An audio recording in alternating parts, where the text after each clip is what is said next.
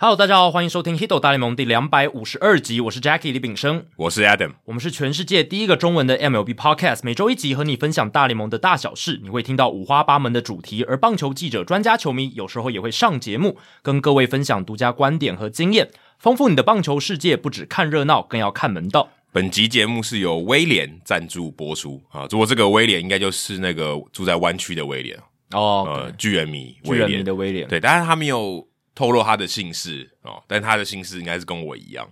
哦，也是王，就对对了对对，你就直接把它念出来。OK，好，王威。廉。对，我，但是他没有写威啦，廉王嗯所以本期节目是由威廉赞助播出。那我们来推销一下，哦最近我们因为两百五十集的关系，我们达成一个纪念里程碑，哎，就等于是五年了，将近五年。对，好，那我们有做了一个纪念口罩，哦，刚好也蛮能代表这个这段时间的这个疫情的一个历史啊。那、呃就算你不戴的话，你也可以收藏。哦、但但我希望你戴啦，因为如果不戴的话，它可能二十年后它也脆化掉了。但我们对，但我们希望说，诶，这个口罩可以为大家哦，如果你今天出去的时候，可以宣传一下 Hito 大联盟。所以如果你在一月以前、呃有赞助我们节目的话，你就可以得到口罩。那如果你是从一月开始赞助我们节目的话，你可以得到十片口罩。那之前赞助过的朋友也会有啊，会得到三片的口罩。但是前提是你一月还有持续赞助哦，哦如果你之前就停止，那就是没有的。那最近疫情又变严重了嘛，我们当然是希望这个疫情可以赶快的缓解，但虽对，然或是那些禁止令可以比较让大家不要这么紧 张。但现在就是又有一些公司开始居家上班，然后一些桃园比较紧绷的一个情况。那我们希望疫情可以赶快缓解。不过以现在的状况来讲，口罩又变得更加实用，所以大家可以考虑戴我们的口罩。对，哎、你突然刚刚讲到这个，我突然想到一件事情：如果你的朋友是棒球迷，而且他刚好在隔离，可以推荐他我们的节目哦，对对对，哦，他可以度过十四天非常开心的十四天。因为我们节目就是符合长时间你没事做的时候可对以对对杀时间使用。或是他可能有失眠的困扰，也可以听我们节目，没错没错据说蛮好睡 的。对，那你如果不想要听、想要读的话啊，思维误判，好球为何判坏球？冠军总教练真的就是好教练吗？棒球场上潜藏的行为经济学这本书哦，推荐给大家，就是我更翻译好的。睡，对，没有啦。 当然是，如果你对棒球知识有兴趣的话，它能够帮助你啊获得一些不同的视野。那你如果真的失眠找不到办法的话，它可能也是一个手段。我觉得 MVP 制造机应该比较好 睡，厚度比较更好睡比较刚好。对，那之后，哎、我们先预告一下，之后 Adam 会有新书出来，所以哦这个也是大家可以期待一下。其实说真的，我还没有看到那个婴儿的头还没有出现呢、嗯，但是这个是会发生的事情，呃，应该会吧，大家敬请期待一 下。 这是大家 应该是不会卡住吧对。对对对对，一样也是翻译啦，也是大联盟相关，哎也对是翻对译对对对，也是大家可以猜一下是什么，对，大家可以想一哦，下，大家可以猜一下子。对大家大家猜一下，这样还蛮好玩的。好，接下来是念留言时间。天母的秋山信二，哎，怎么选一个日职的球员？嗯，可能他是从日职开始喜欢棒球的 哦，吧，对对对，但秋山新二也没有去打大联盟，对， 比较可惜。秋秋山翔吾有啊，有有有有秋秋山信二就没有。他来纠正我们，他说一味而非一味哦， 味就是那个味道的味啦、嗯哦，就是因为他住天母嘛，所以他特别对那个味很敏感，因为味全龙的味 嘛，哦、一一这样也可以连起来，就可对以哦，可以哦， 可以可以可以，那 天母嘛，就对，看每天都看到那个味。他说一味而非一妹，因为我们可能在节目里面，其实说真的我都口语上可能都是讲一妹怎么样怎么样，都是就是这个说词。说真的，我完全不记得我有讲过这个字哎、应该是有啦，应该有只是我们不自知。那这个词的意思就是一直在做什么事，不要不要一昧的都在干嘛啊这对样子。对对嗯对，就是有点埋头这样子。他说：“两位主持人好，感谢 Hito 大联盟陪我度过无聊的通勤时间。小弟只是想提醒一下，两位都曾在节目里面说到‘一妹’这个词，但其实正确的是‘一位’啊、哦，所以他来纠正我们啊、哦，说我们这个词讲错了。而且我们他说我们两个都有讲过，所以可能是一种呃传染 病。谢谢两位制作的 Hito 大联盟，我会继续支持。不过我有去查一下现在教育部的字典啊，现在其实教育部是写说两个是通用的，你不管讲一位或是一妹，用写的一位或是一妹，应该都是可以。但如果你说这个拉面少一味不行，就然后能当哦当换然成不一行，妹你不能说拉面少一妹，那就很奇怪。对，那个味道的味，它有不同的意思啦，嗯但是在这个意思的使用上，应该是两个可以通用的。所以如果以后我们要说魏全龙的坏话，我们就说媚全龙，这就是跟什么甩恩斋是一样的道理。对对对对对，就是用一些替代的词汇嘛，对对对就是比如说之前有一些政治人物也可能用一些其 他的方式来代代替哦对对的对 概念是一样的。媚全龙，接下来是来自台中已毕业的英文菜鸡哦，他的标题写和 Jacky 擦身而过哦，等一下他的留言内容就会揭晓为什么会是这个标题。哦，不确定自己有没有留言成功，所以又跑来留了一次哦。对，因为 Apple Podcast 那个那个界面是真的有点怪怪还的，是很 乖，但是你，但是你现在有被我们有念出来成功了，对有代成表功了，成功对， 哦，两位主持人好，先感谢两位制作这么优质而且兼具深度和广度的大联盟节目，陪我度过重考时的低潮和寂寞。诶，我记得之前也有一个重考的不，知道是不是同同一个，搞不好是同一个，哦，搞不好同一个哦。嗯，现在考上了大学，仍持续收听中。分享一下我的棒球经验好了，我是从零九年开始看棒球的，想当然尔，我是某条纹军团的球迷哦，是双城人。但零九年刚好杨基拿对冠军，我知道我对开玩笑的对对对也 也是从那个时候开始，我会跟朋友一起打打棒球等等。不过现在我开始慢慢变成整个大联盟的球迷哦，你应该是 Hito 大联盟的球迷，可能是杨基今年表现差强人意？问号，还好吧？你的这个标准是不是太高？都五成胜率以上、欸，他们一直都很强啊，只是他们标准特别高，对他们这标准特别高，多是一些关注球星和比较大的新闻。比起关注谁晋级季后赛，球员们的美技和球赛的张力，现在更吸引现在的我。再次谢谢两位，在发现 Hito 大联盟之后，我会开始关注比较专业的话题以及数据，也增添了看球的乐趣。希望有机会能和 Adam 一样来一趟球场的巡礼，但前提是这个新冠病毒要这个疫情要比较平息一点。对对对，来说明一下我如何跟 Jacky 擦身而过。其实我是 Jacky 同学校但不同校区的学弟，哦所以就是一台大，然后可能是一二其是他有校区有其他校区的哦。应该我知道西头有啦， 西西头有，对对，那个是森林嘛，对，然后其他校区新竹也有啊，竹北也有啊。对啊，其他校区的话，应该是不是医学院啊？搞不好是医医学 院的话，哦有可 能那就厉害了。哦，有可能哦。能，嗯，有可能。哦，医学院不在公馆哦，他们只有可能通识课在就是我们传统的公馆校区上课吧哦所以他们平平常不大是部分时间都是在医台学院吧哦我？在台大医院嘛。对，应该是在那边，哦但我也不太清楚啦。所以如果有这个医学院的学弟可以来纠正我。哦所以你高中可以告诉我们你什么系的嘛？应该不是棒球系啊。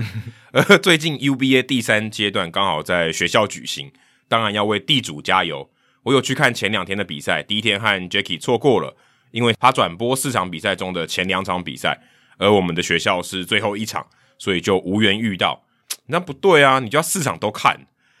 隔天我仍抱着希望，希望 Jacky 会转播最后一场的比赛。进场时确认了一下，没错，就是 Jacky。因此我计划等到比完赛留下来，或许能跟 Jacky 合照。不过计划赶不上变化，比赛结束后我就被工作人员因为要整理球场的关系，啊这个理由要求离场。啊，当然和 Jacky 合照的心愿也就破碎了。现在也只能希望未来还有机会。 有啦，一定有机会啊！以后我们会办线下活动，你就来参加，哦对就会遇到了，对吧、啊？其实其也实你现在很比较常出现吧，就以前在的 Jacky 露脸对比机会较多比较多机会，因为现在就 UBA 嘛，UBA 基本上我都会去播啦，对吧、不管是女生都，但都公开一集的，就是男生或女生都会去播这样。嗯就电视未来电未来体育台有转播的，对对对对对。然后那一天 UBA 的情况是这样啦，因为他如果比如说到某一个学校，那个学校让他们有这个主办的场地的话，那那个学校地主就会是压轴的场次。合理啊，对对对因为这个很让合理那个同学可以比较充裕的时间来加油，因为如果是白天的话，可能要上课，对，就是下课之后，哎，吃完饭还可以去看一场球赛，刚好就是地主的比赛。对这个安排也是很用心。我那四天应该是只有一天是在最后两场，所以可能就没有办 办法让他遇到。而且最后一场，他们通常就是要赶快就是清场这样子。哦对对对对。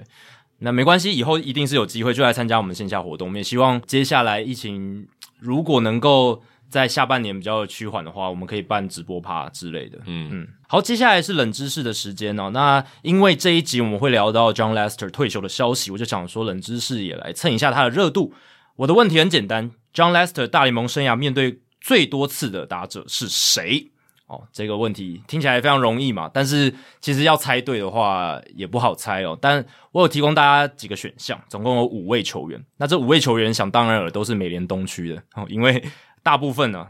，John Lester 的生涯都是在美联东区度过。好，那第一位是 Robinson Cano，、哦、这个也是大家非常熟悉的王建民的队友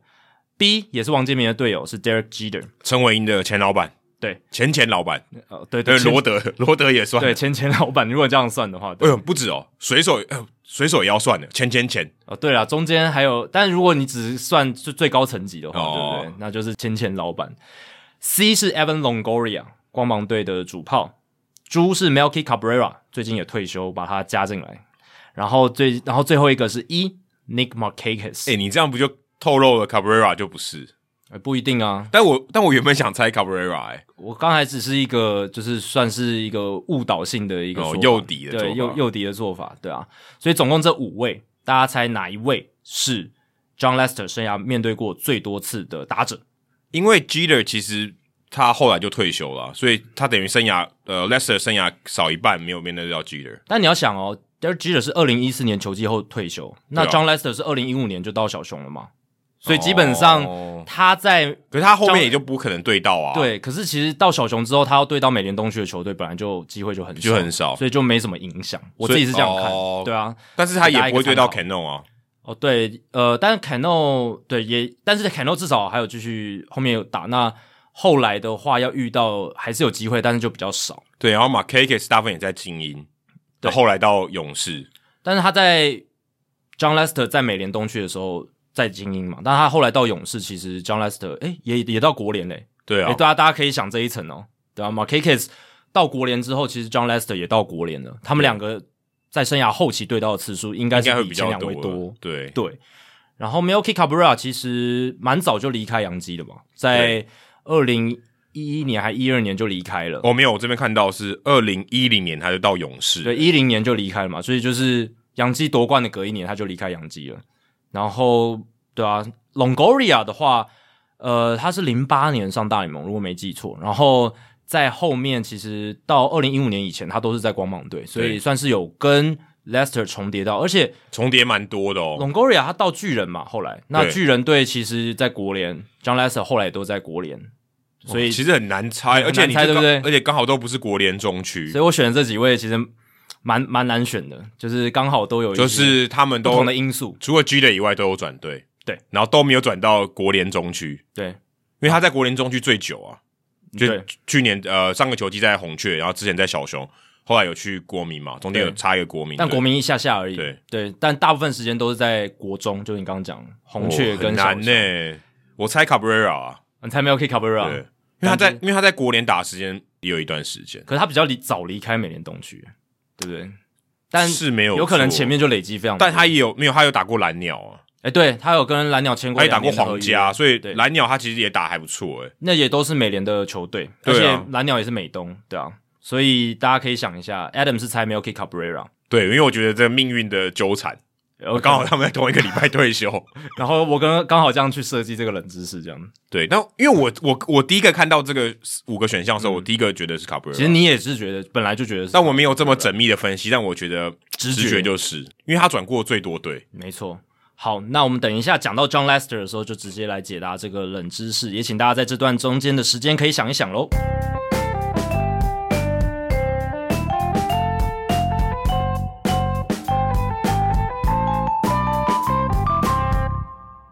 好，这个礼拜我们要聊一些大联盟的时事话题了。那在这个礼拜呢，其实大联盟劳资协议算是有进度，但其实你说有进度吗？就某种放假程度上回来了。对，放假回来该做的事要做一做，但其实真的有跨进很大一步，好像也没有，但至少有一个劳资协议的开会这样嗯子。他在本周一月十三号，这是劳资他们自从封馆之后四十二天以来首次面对面的谈判哦。呃我看到这个四十二天，我就觉得会心一笑，哎，就是你就觉得棒球人是不是都有设计这个数字？啊，都故意要跟四十二有关联这样。对， 那那个时候会议大概进行只大概一个小时而已，很快就解散了，就咖啡一杯咖啡刚喝完，哦，就差不多哦，大家要走了， 继续嗯咖啡冷了，继续要这个维持封管的状态。那资方他们有在这个会议中提出他们新的提案，而劳方则表示：好，我们知道了，我们收到了。下一次谈判呢，我们会提出一个 counter proposal，就是一个反另一个提可以算反提案吗？就就是他们提出他们这一方的提案，这样子、来做一个应对。所以等于如果下一次他们如果提出 counter offer 的时候，搞不好有些他们已经同意了。呃有可能、啊，对不对对对因对，为就是说有哎对哎、哦这我好，这这个部分我们 OK。那我们你刚刚提出来的，我有觉得可以调整一下，这比样如说，哎、你们上一章提出的这三个，我打勾打勾对，OK。然后，但这三个我不同意，我提出一个新的一个想法给因你为看看。一因为不一定要整包拒绝嘛，对啊，对不对？他可能挑几个、哦，哎，这个 OK 嘛？就这几个条件我 OK，因为双方如果够事大体的话，你不可能说每一次提案都是整包拒绝、整包拒绝，那你一辈子谈不完，那你就永远不要 打，对不对？啊你谈判就是要互相各有一些让步、让步，然后最后到一个中间点，这样子的感觉。哎，搞不好不是中间点了、搞不好还是偏向某一边。，对对，之前就是偏向资方那一边，但下一次的谈判其实时间还不知道，所以我们也不知道说到底会是会不会拖到头部手报道。现在看这个时间点，我们现在已经是我们录音的时间是一月十七号，那头部手报道通常在二月中。差差不多一个月，嗯对差不多一个月。那我听一些国外的分析是说，头部手报道应该是会延期了。那春训的赛事会不会延期到？目前看起来，Jeff Passan 他是比较悲观，他说蛮有可能会有春训的比赛被取消这样子。那我们先来谈谈，就是这一次资方他们提出了提案，大概有几个重点啦。大概我整理一下，有六个重点。第一个是跟他们自己业国内的业余选秀相关的，就是六月会选的那个，没错。那他们提出的就是乐透签的这个选秀，所谓的乐透签就是跟 NBA 那个很像。那资方提出的是前一年例行赛战绩最差的三支球队，原本的制度是就是倒过来，嗯对倒过来最烂的先选，最烂就是选秀状元嘛。对但是现在这个最差的三支球队要进行抽签来决定选秀顺位哦。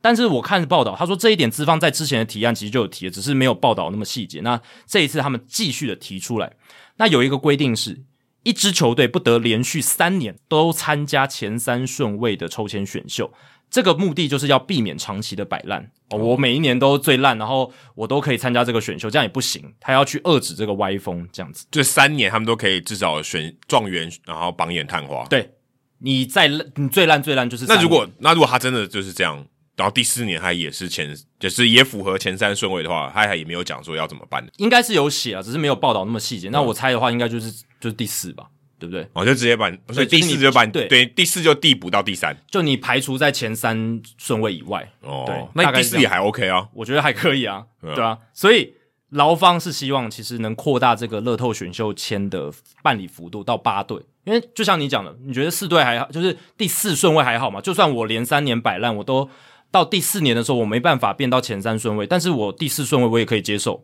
那也还也还行，三也还跟行四啊没有差距很大。嗯那那我就再摆烂一年的这样子的感觉。那劳方是希望说，如果是八队的话，那你如果连三年你都摆烂，第四年你要再摆烂，你甚至没有前八顺位，那这样球队就会痛，他就不哦敢第四年继续摆烂。嗯可是八的话，可能有人原本第八顺位，就是他可能倒数第八，他抽到第一名，对。他抽到选秀状元签，对，就有这个可能。但是这个应该也是按照跟 NBA 那种一样，就是他比他的这个几率是不同的吧？我觉就得是细八节队出来应该要有，一到八都对对是对十二点五，不然这太个有不点公平了。对啊，这太不公平了。所以应该就是有第点一太第对一顺位的应该还是最高的。就还是会有一些乐透几率上面的权重，对会会去分配这样。你可能最烂还是有比较高一点点的几率这样子。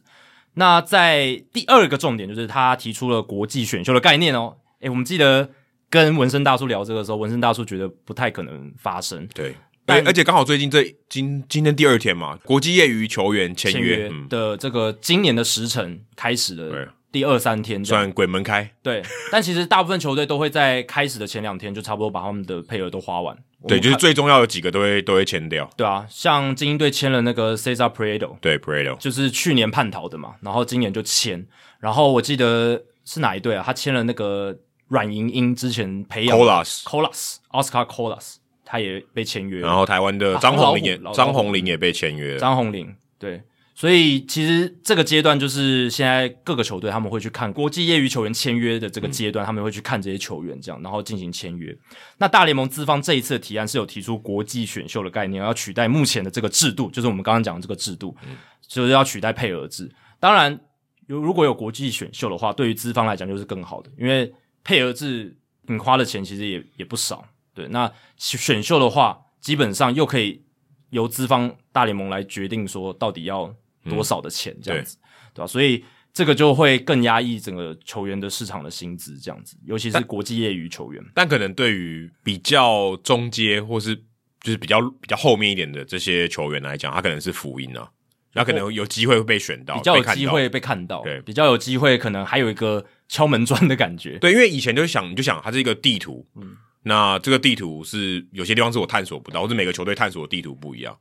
啊，现在如果是真的有一个铺很大的一个铺，你就知道大概知道边界在哪里。对，当然，原本的配额制就已经有限制一个上限了。那国际选秀的话，可能啦，就是他们会再进一步压低，说，诶，你这个选秀状元他能获得的签约金是多少？嗯这是有可能发生可的。能就不会有什么六百万的大合约。对啊，可能又压得更低了，嗯因为他们国内的选秀最高的就是大概八百万嘛。对对，选秀状元就大概八百万。那我相信国际的话，他们应该会把这个再压得更低，因应为该应该会比低，对，低应该应该会会更低蛮多的，没错。嗯那第三个资方提出的重点就是他们要改革薪资仲裁制度，那其中一个就是所谓超级二球员的制度会受到更改。所谓的哎翻成 super 中，文哦，呃，我自己翻的啦，它其实没有官方的中文译。所以如果是有超级第八年就超级八，对这个有名的电影嘛，好莱坞哦电影对。超级二 Super Do 这个球员的制度，如果大家不熟悉，帮大家复习一下，就是说，你如果年资满两年，但还没有满三年的这些球员里面，他的这个服务年资是前百分之二十二球员，他可以提早获得薪资仲裁资格，嗯嗯等就是于多一就职呃提早一年，对，等于提早一嗯年。那资方提出的改革是说，未来符合超级二资格的球员不会直接获得薪资仲裁资格，而是会以一个公式、一个数学公式来决定他们的身价。哦，就是他们之前不是有讲用 FanGraphs 的 WAR 之类的，之类的，类可似用一个价值评估的数据来给他一个价位的标签，这样子。就有点原本是人为去判定你的价钱，没有，现在就是呃就帮你算好了。对，本来超级二球员他提早获得薪资仲裁，他就是进法院嘛，然后跟这个球队嗯哦方去、或者是球队就先跟他谈好了，私底下调解也可以，也也可以对都可以。但现在资方是想说，啊，你超级二的球员，你就如果你获得这个资格，你就用一个数学的公式直接来决定你的身价。你们不是说，哦，这个现在这个法官来判这个仲裁有点太过时了吗？好啊，对那我们就用数据来给你嘛。但是资方他们是觉得说，他们还是不喜欢，因为他们不知道这个公式他们要用什么，而且这个公式公不公平、完不完整，这个都有它的疑虑存在。那大联盟其实它还有在这一个提案里面包含一个主付条款，就是说今年以前已经有上过大联盟、累积过大联盟年资的球员，在新制里面他可以选择参与新制或是沿用旧制哦哦，对，所还有一以个过渡期，过渡期就是让过去已经上大联盟他还有个选择，那新进来的球员那就没得选哦，你就是要进行这个超级二的新制这样子。不过这都只是提案啦，我是觉得这个嗯甚至被有打可能枪的几率废除嗯很高，对啊，甚至有可能没有超级二制度也有可能。对，那第四个重点就是大联盟他们资方要防堵球队操弄大物新秀服务年资哦，这个当然是劳方一直诟病、一直抱怨的事情、嗯哦，就是像 Chris Bryan 啦、 Chris Brown 最有名的， Chris Bryan 最有名，然后像小葛雷诺也有嘛 f e r n a n d 哦对 o Junior 也有，好像这几年唯一没有被操弄就是 Fernando Tatis Junior，教士队是马上就把他哦，在对，开幕对战就把他摆上去了嘛，嗯对，可是后来事后看就没差，因为他也签那么多年，对对对对，他们可能本来就在蓝图里面说我们要把它留十四年， 所以就是根本你根本差没那一年吗嗯对，就不就就没什么差异了。那但大部分情况，各队的大物新秀还是会被他们操弄年资，因为比较合理啊，因为你可以多一年的控制，何乐而就不就为少贡献两个礼拜多一年，对。很划算啊的。那资方这个时候就像是抛出橄榄枝吗？就是提出一些解决办法。他们就说，如果球队你有百大新秀榜的球员在开幕战的名单内，而且那个球员呢，他在取得自由球员资格之前，就是前六年，他曾经有赛季里面名列 MVP、赛扬奖或新人王这三大奖项的前五名就好，前五名，这一个球队就可以获得一支额外的选秀签奖励，所以等于是提供一个诱因，让球队不要去操弄年资，因为你如果球员能够在开幕战名单里面，而且他能获得三大奖的前五名的话，他这支球队你未来就可以再获得一支选秀签，你只要他在第一年有这个进到开幕战名单，那后续在自由球员之成为前成为自由球员之前哦都可都以，可以，所以其实是那还那还蛮蛮可惜久的的，对，蛮蛮可行的，嗯我觉得。只是说劳方还是对这个有担忧，就是说，因为你不知道大联盟会采取的这个百大新秀榜是哪一个，你是要用 MLB Pipeline 的呢，还是你要用 Baseball America 棒球美应国该应该是 pipeline 的哦，应该是 Pipeline，的因为官网哦，可是 Pipeline 这些也是人人为判定的对，那到底这我个标我准我是觉得得这个有点怪，就是你干嘛要一个铺哦？为什么不是全部人就好？因为说真的，说真的，你会你会达到那个刚才那个三个条件的，也就是比较好对的啊对啊对球啊，员嘛，所以你有点其实脱裤子放屁的感觉。就不需要这个规范啊，因为这个规范这是一个争议所在。因为他就是想要说，本来这个会出现这个问题的就是顶级新秀，他希望把这个顶级新秀的身份界定出来，这样子。对，可是如果今天假设他就是一个两百名的新秀好了，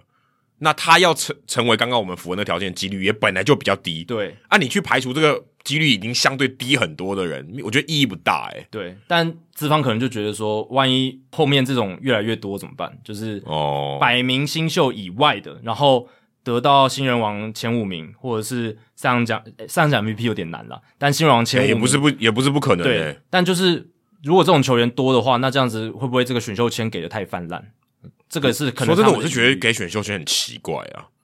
对， 但他就是要提供一个诱因。对我我知道，啊但是我我我就我非常同意要给诱因，只是给选秀权我觉得很奇怪，那你觉得要用什么样的奖励会比较好？很补贴啊，给你薪给你钱就直好，接给钱吗？对啊可是给钱感觉要给多少才能让球队觉得这是一个合理的做法？就一个定额，我管他的。因为其实你要想哦，他这边球队牺牲的就是说一年的这种大物新秀的控制权。是那当然，这个一年的大物选秀控制权，如果你你是到小葛雷诺这种等级，可能他一年的控制权差的是两千万美金都有可能，哦对不对？呃，对，因为现在的年薪，你看自由球员市场的一年的顶级球星可能要签到三四千万美金，那薪资仲裁可能一千五，嗯，如果他表现的很好的话，可以省蛮多可钱以，省蛮多钱，对或者说就是那个服务年资的算法要改啊，有可能要就改是从根本改起，就对不要从什么一百七十二，对不对？呃对，一百七十二天，至少要打就一百七就不要嘛算一。年，你就说只要你今年在假设某一个时间点登录，都算是一年啊，对不对？嗯我让这个时间拉得很长，让你逼不得已一定要把它拉上来，因为它现在就两个礼拜嘛，两个礼拜不痛嘛，对，相对比较不痛啊。嗯，啊，我今天说就是你只要半年后上来都算，嗯那对不对？那我就想说啊，半年太痛了，我先让他上来打一个战力，不然这样对我来讲没有帮助啊。我还与其拉上来，搞不好还比较有帮助。可是对资方来讲的话，如果你打半年就可以有服务年资的话，他太亏。太亏了、对啊因为所以有些球员他很对快我就可只以举一觉个得比这较球极端的例对子对，对但是我觉得这东西是可以调整。就是那个一百七十的数字，也许可以往下调一点，呃可能到一百五，对不对？对之类的，让球员让球队觉得啊，我要拖四个礼拜、五个礼拜才让他上来，不划算。对不划算，这样也是一个方法。不过现在资方采取的一个提案，比较像是他提供更多的诱因，嗯让球队愿意去把这些大物新秀先拉上来。或可能那个数字真的太难改了。对对他可能瞧不拢这样子。第五个重点就是他们要增加季后赛队伍数，这个我们之前聊过了。那资方希望增加到十四队，劳方希望增加到十二队，嗯，现在就十队嘛，现在是十队。那这个是劳方最大的谈判筹码，因为为什么？因为这是资方最想要的事情。他们他们在这一次的劳资谈判里面，资方最想要的就是季后赛扩编这件事。对，因为赚的钱最多，因为你打进季后赛，你就可以卖一波商品，真的这是这是最明而显的。且电视转播权利金可以翻倍涨，对，所以这对个，这个是很大很大的 bargaining chip。呃就算你打，就是你季后赛你就打输，就只打一轮一个系列赛，嗯你也是赚了。对啊，多一轮都是赚的对，基本上赚很多。所以这个是劳方跟资方谈判的时候，他们掌握的一个很大的筹码，他们不太会轻易让资方尝到甜头，所以这个可能要到就所谓的 down the wire，就是到最后一刻可能才会定案的一个事情，就是季后赛扩编到底扩编几队这件事，这样子，哦，所以说你觉得这是最后最后一刻决定的我事我觉情得有蛮蛮有可能的，因为这个是到最后一刻，劳方说好，我们给你这个东西，那你之前答应我们也都答应哦，那我们谈谈妥这次的合合约这样子。那劳方十二队应该就是不想加班吧？对，而且他们其实呃某种程度上也不太想要降低这个例行赛的重要程度啦。哦，对，因为毕竟。打那么辛苦，对不对？你如果季后赛扩编像 NBA 那样哦，如哦果对到，超过一你半，嗯这样讲没有错。如果季后赛变得容易进了，他们的价值就变低了。例行赛就老实讲，就是那些球员，他价值就变低，因对为你真的相对容易进了，对啊对啊你就对不啊需要更厉害的球员嘛。对啊，对啊，嗯，球队基本上就比较不会想要冲更前面的名次。或者说你要有一个可以更决定战局的人。对，没错。那最后一个资方想要提出来的就是国联也采 DH 制，这个双方似乎已经有共识了。嗯哦，所以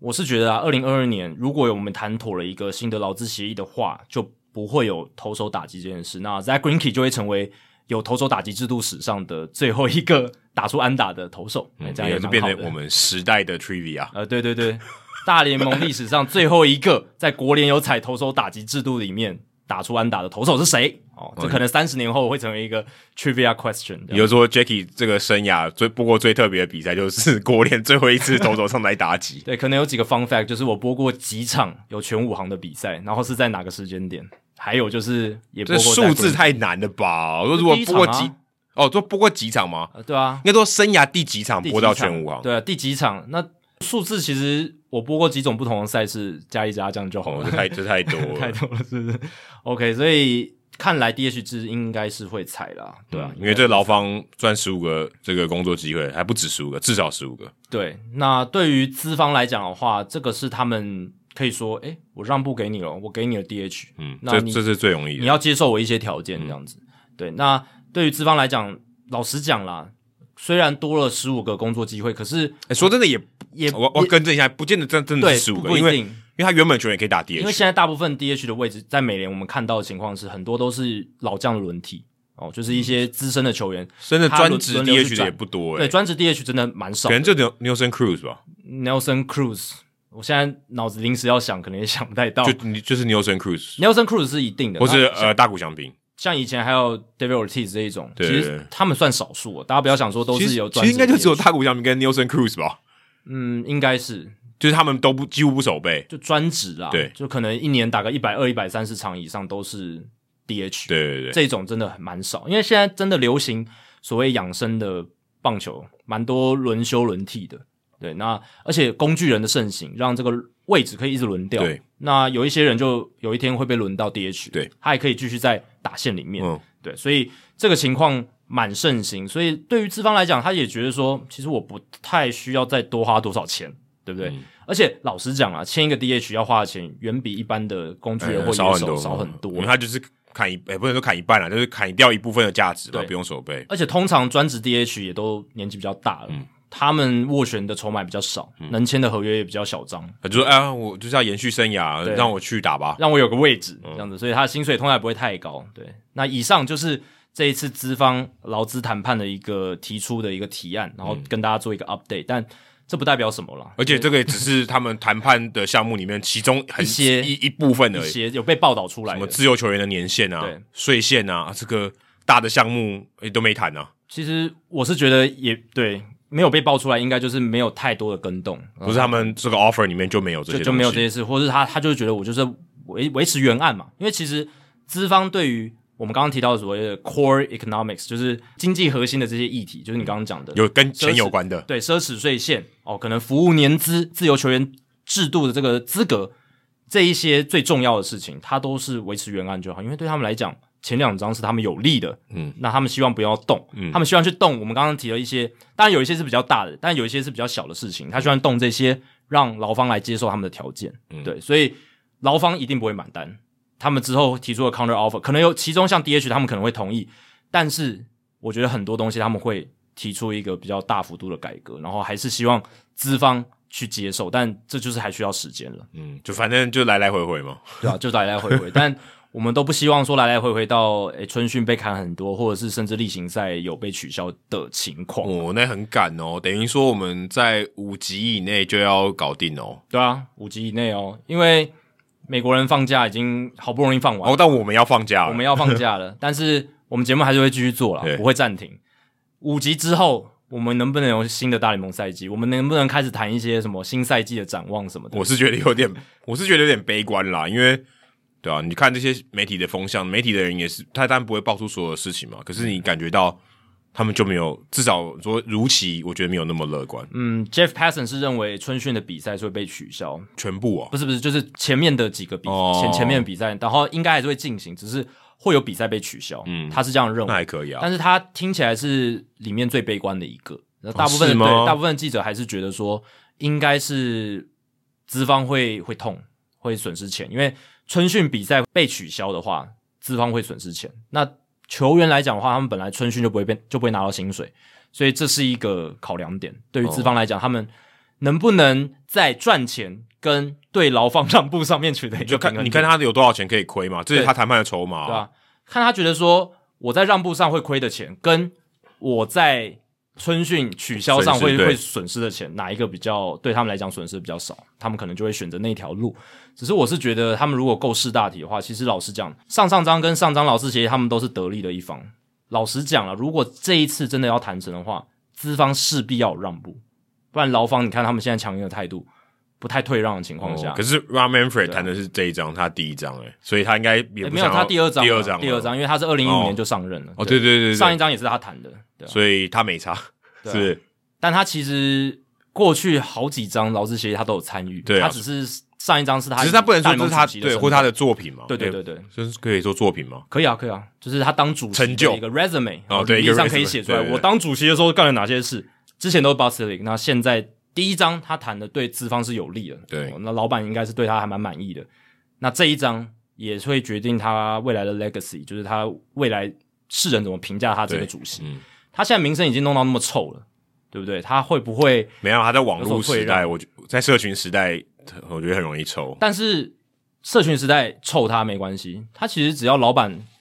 觉得他很香就好，对，OK，他对啊拿到钱就好了。对啊，老老板同满意他的一个做法，满意他的一个做的事情，那就 OK 了，对他来讲。嗯对他来讲，那些才是他的债主。可是老实讲啦，这个大联盟产业最终最终要服务的对象还是球迷嘛，对对啊，但但是但是，因为我们的角度来这看，是我们的角度。但是你身为一个大联盟主席，你是要服务老板没错，可是你如果你球迷一昧，诶、我要我要讲一昧了， 如果你球迷都是一昧的去疏离他们的话，嗯，这也不是很好的情可况。是才是他的价值啊，他就是要在中间取得一个平衡点啊，不然他干嘛？对就对就就是要取得平衡点，一昧讨好老板，那也不行，不是这也相对简单吧？相对简单， 就很啊工作很好做。可是球迷全部都讨厌你，那这样，然后对于大联盟品牌的是这个品牌失去信任，对，那你那就得不也搞偿失对啊，也搞不下去。没错。那说到这个大联盟品牌，还有它的整个运作能到今天这个地步，有一个很大很大的关键，就是他们在一九七零年代开始的这个自由球员制度，嗯造成了一切。我觉得啦，是大联盟能发展到今天这个地步最大的一个转捩点，就是在一九七五年开始有这个自由球员制度之后。可以说一滩池塘的死水有活水加入了，对，那为什么会想聊自由球员制度的缘起？其实也是因为中华职棒在这个休赛季的一些新闻，嗯引发了我们的一个也算是想跟大家大家分享的一个动机啦。对，因为中华职棒今年那有几位球员他们是有申请这个自由球员制度，目前有有人换队吗？ 应该是呃没有，没有嘛。对，像陈宇勋有嘛？我知道申请这个自由球员，对林玉泉有申请这个自由球员，对对，还有关大元，关大元，关大元嗯还有陈宏文，嗯，这对，四个，个嘛，四个。可是四个球员申请这个自由球员制度的资格，那也获得了这个通过。那他们现在就是自由球员，但目前为止的话还没有转队的情况。那如果没有转队，他们就是会基本上就是有母队再把他们拿回去这样子。就等于有跟没有一样，有跟没有一样就是他等于没有行使啊，对，所以中华职棒一直以来这几年有这个自由球员制度之后呢，其实球迷还是会讨论说，这个自由球员制度限制还是蛮多。对，那就造成是有点呃名不正言不顺，因为自由球员就是自由，对，造成说这变成就变成是一个不自由球员制度。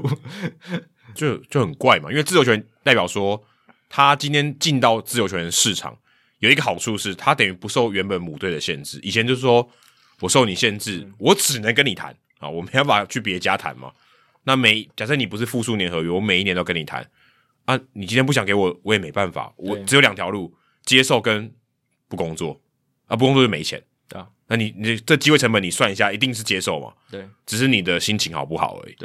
所以自由球员这个制度，它字面上和它原本的定义，就是希望能让这个球员他获得一个自由跟任意职业球队谈约哦，争取自己的一个工作地位的一个资格。对，而且我觉得有一个很大的关键就是，他可以自由谈，代表他可以选。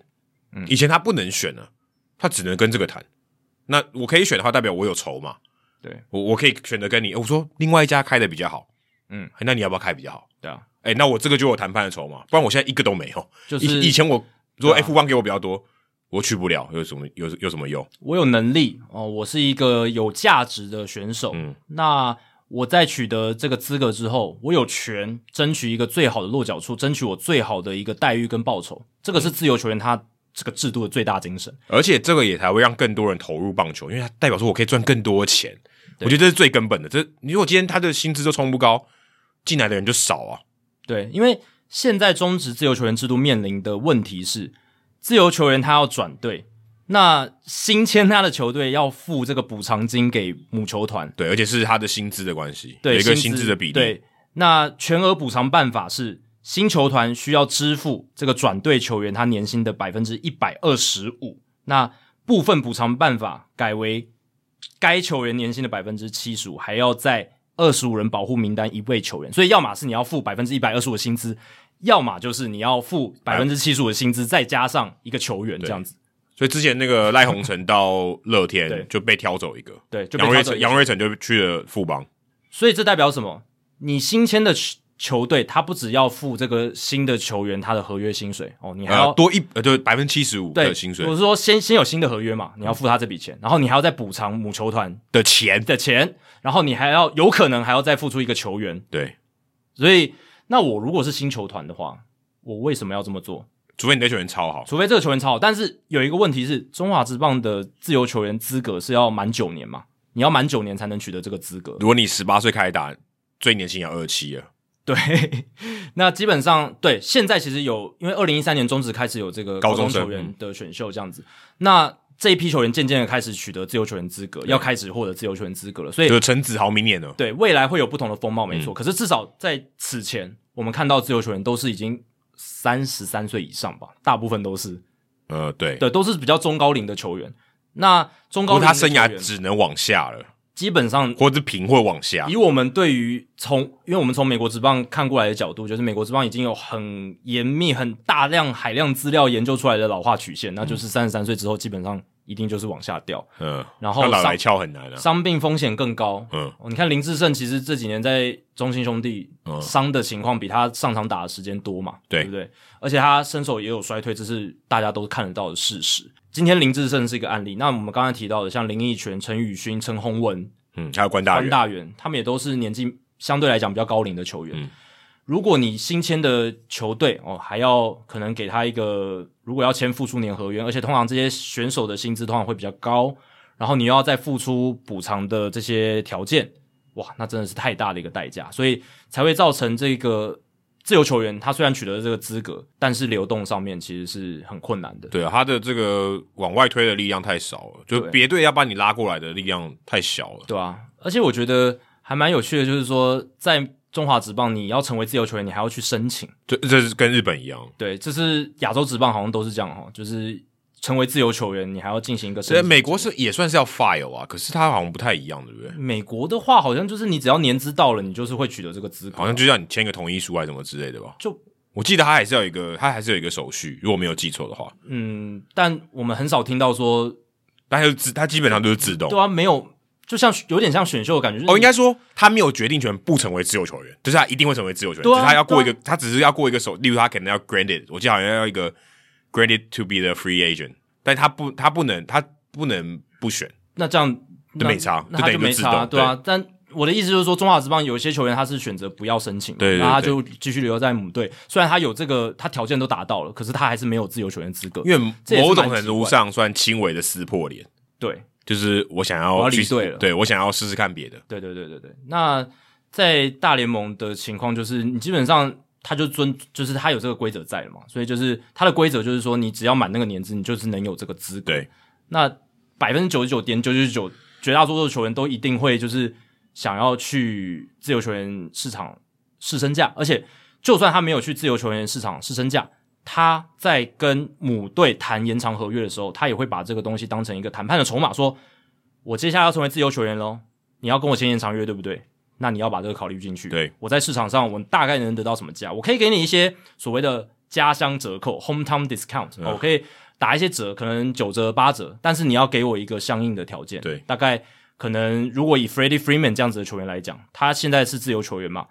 勇士队如果要把他留下来，那他签的合约肯定是不会低于市场行情太低，对，因为而且他就可能就直接退休了，对吧、f r e e m a n 也不是笨蛋，当然他对于勇士有感情，所以可能给一些折嗯扣，但这折扣我是觉得不会低于八折。八折已经很多八了，折太多了嗯很夸张了。九折我都觉得已经很傻逼数，很很让步。八折太多了，而且以 Freeman 这样子的一个球员来讲，嗯，他的地位、他的 come down，他在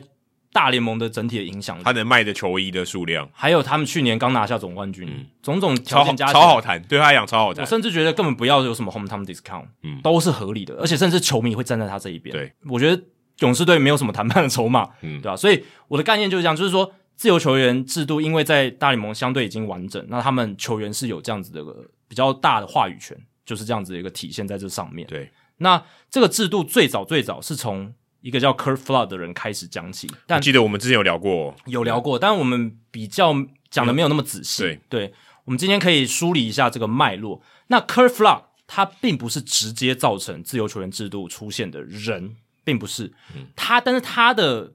诉讼，还有他的勇气，还有他做的事情，基本上是间接的带动了整个产业，还有球迷对于球员处境的一个认识，然后进而推动后续的一些改变。对，而且应该可以说，自由球员市场这个制度，呃，影响最大的应该就是他。如果以球员的角度来看，影响最大就是在这个历史上留名诞生这件事情，他应该是影响力最大的。对，就是有他这个导火线，哦才有后面就是燎星星之火足以燎原的嗯对，感觉。他就是有点像埋了那个火药。对，因为他就是一个人而已，嗯他并不是说一群人来帮他，应应该说不是说一群球员来帮他，他对是对嗯一个球员加上他球员工会的像 Marvin Miller，还有一些法律顾问来帮他。可是基本上以球员的身份，他是一个孤军奋战，在那个时候，虽然他不是最后那个火苗啦，对他是火药而已。对，那我们就来谈一下整个历史。那最早其实 Curt Flock 他要挑战的就是所谓的保留条款 （reserve clause）。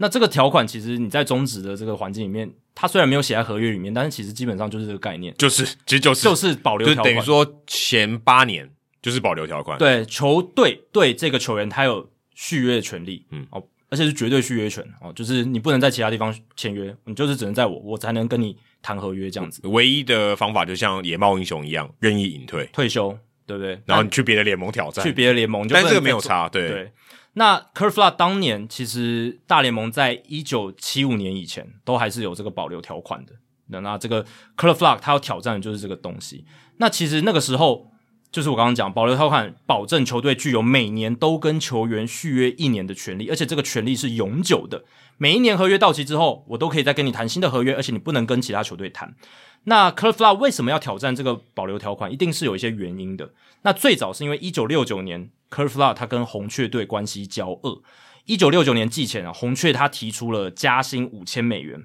把 c u r f l a 薪资从七万两千五升到七万七千五。可是 c u r f l a 不要不要，他觉得太少，太少了。他希望年薪可以从七万两千五直接增加到九万美元，大概增加薪一万七千五百元。哦所以跟其实蛮多的，就由于比例上来讲，以蛮比多的。嗯例上来讲，那当时的九万美元折合现在，如果算通货膨胀的话，是六十三万六千美元，哦嗯，所以是 差不多我们现在大联盟球员底薪理性多一点点，低多一点点而已。当然，那个时代跟这个时代的时代意义不一样，那个时代完全没有自由球员制度，经济规模也不一经样。济规模不一样，所以那个时候九万美元真的是很高薪了。对以大联盟球员的市场来讲，因为他真的的也很强啊，对。他也很上，他也是一个很好的球员。嗯当然他不是全垒打大炮，他是以防守跟打击率见长的嗯选手。可至少是名将了。对，运运动能力很好嘛，也入选过明星赛嗯这样子。然后那个时候，第一个谈心瞧不拢，造成了他跟红雀的关系变差。还有一个就是他哥哥 Carl，就是闹了很多一些问题，他抢劫珠宝店，然后这件事情登上了报纸。那红雀的高层就觉得啊，这破坏我们的形象，一个球员他的家人去犯罪，哦，就像他弟弟可能在赖群主传东西，对啊，就是会有一些不好的影响。嗯，对，这哥个其实哥球哥犯罪，弟弟要 对啊，做牵连。现在大联盟的氛围是比较少这种哦，你家人做什么事我们要定你还是怎么样，其实很少了。但是那个时代的大联盟呃就是会有这样的情嗯其况，实我我觉得合理啊，也合理，我就觉得是就是对形公关形象的一个注意嘛。对啊，人家提到这个姓氏就有关系啊。没错，所以那个时候红雀队老板 August Bush 哦，就是 Bush Stadium 的那个他名呃，字就卖来源啤酒那个没 Bush，错，他就在春训对红雀球员训话，他说：“哎、你们不要太贪婪哦，应该要更专注在场上的表现，而且还要经营跟球迷还有媒体的好关系。”这样。那那个时候 f l a 在下面听，他就觉得 Bush 这一番话就是在针对他了。第一个不要太贪婪，就是针对加薪的事情；第二个就是要经营好的形象关系，就是针对他哥哥的事情。所以他就觉得很不爽，他就觉得 Bush 在个人的警告他这就样子。针对我，对，针对我，有点嗯在威胁他哦，就说你如果再不乖一点，我就让你走人。那个时候老板是真的可以这样子的，可是其实说真的，我觉得也这也蛮合理的啦。就老板会有这样的要求，我相信在台湾也会有啊，对不对？对啊，对啊，对啊你，说，哎、你今天形象不好，场外风波这么多，嗯给我乖一点，对不对？不然我就叫你走路。当然 Kurt Flood 他会觉得说那是我哥哥嘛，然后这这件事情不关我的事，然后再来就是他是一个明星球员，他是一个不错的选手，要求加多一点薪不会太过分吧？对他他的想法会是这样子，对，所以但那个时候一九六九年那个时候就是关系恶化，而且球季中有一些事情让他的关系继续的恶化，那最大最大让他决定要投身法律去挑战这件事情，挑挑战保留条款，是在一九六九年的十月八号，这也是最大最大的导火线，是红雀队告知 c u r f l a 他要把他交易到费城人。嗯，而且我觉得最妙是他把他交易到费城人，对啊，他如果交易到别的城市，搞不好没事。但这个对这个就是我觉得红雀队要故意弄他弄他的啊，这就很明显。为什么交易到费城人会引起 c u r f l a 那么大的反弹？因为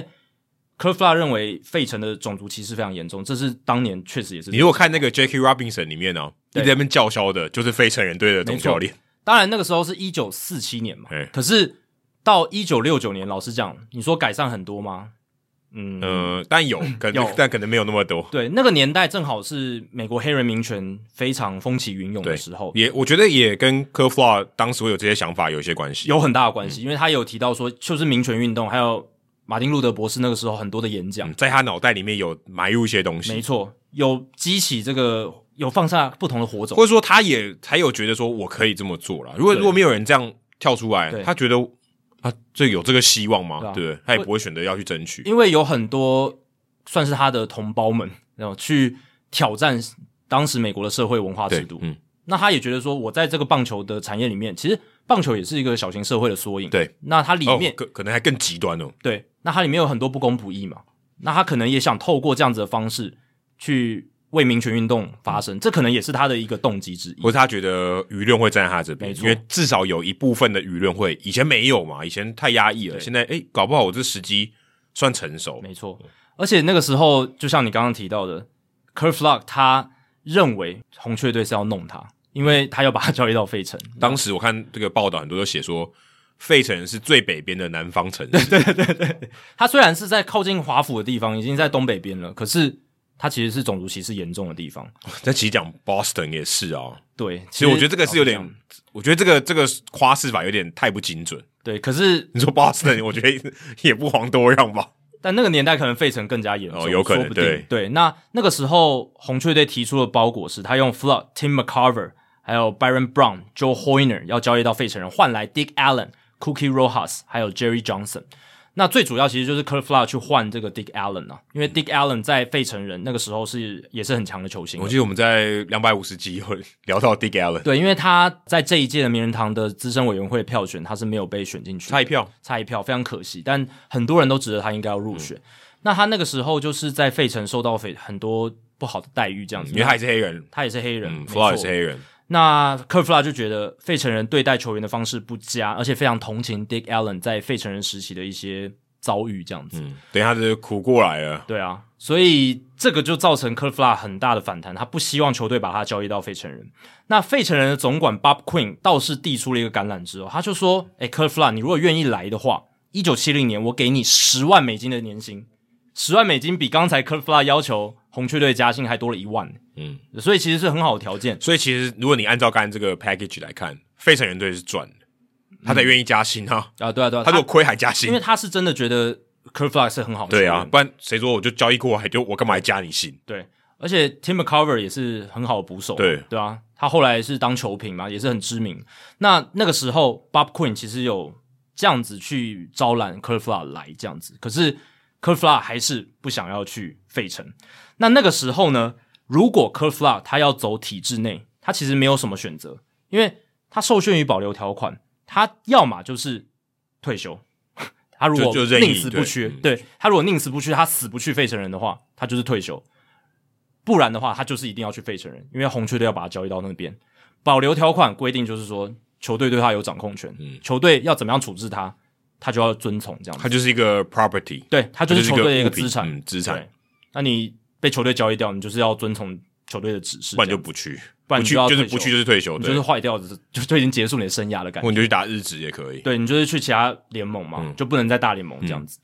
那这个时候，弗拉就忍无可忍，他就决定冲撞体制了。他就决定找当地的律师来讨论控告大联盟的可能。那后来呢，弗拉也去找了球员工会主席 Marvin Miller。那 Miller 呢，他当然是很有经验嘛，他过去在钢铁工会帮这些工人谈判，嗯，我们第四四集有聊到他，没错可多以久多久以前啊？很久以前了，但是是隽永的东嗯西嘛，大家还还是可以去听，就是他怎么样来到大联盟，对嗯然后他有什么样的经验。那 Miller 那个时候就运用他的人脉哦，他去就是找人来帮 Flood 打这场仗。不过他在 Flood 要去打仗之前，他就警告过 Flood 说：“哎、你打这场法律仗其实胜率非常低。对根据因为我的经验，因为之前就有五个跟他一样的，对但他不是黑人哦，也去冲撞这个体制，但都无失疾败而收终。场嗯。对，然后他也跟他讲说，而且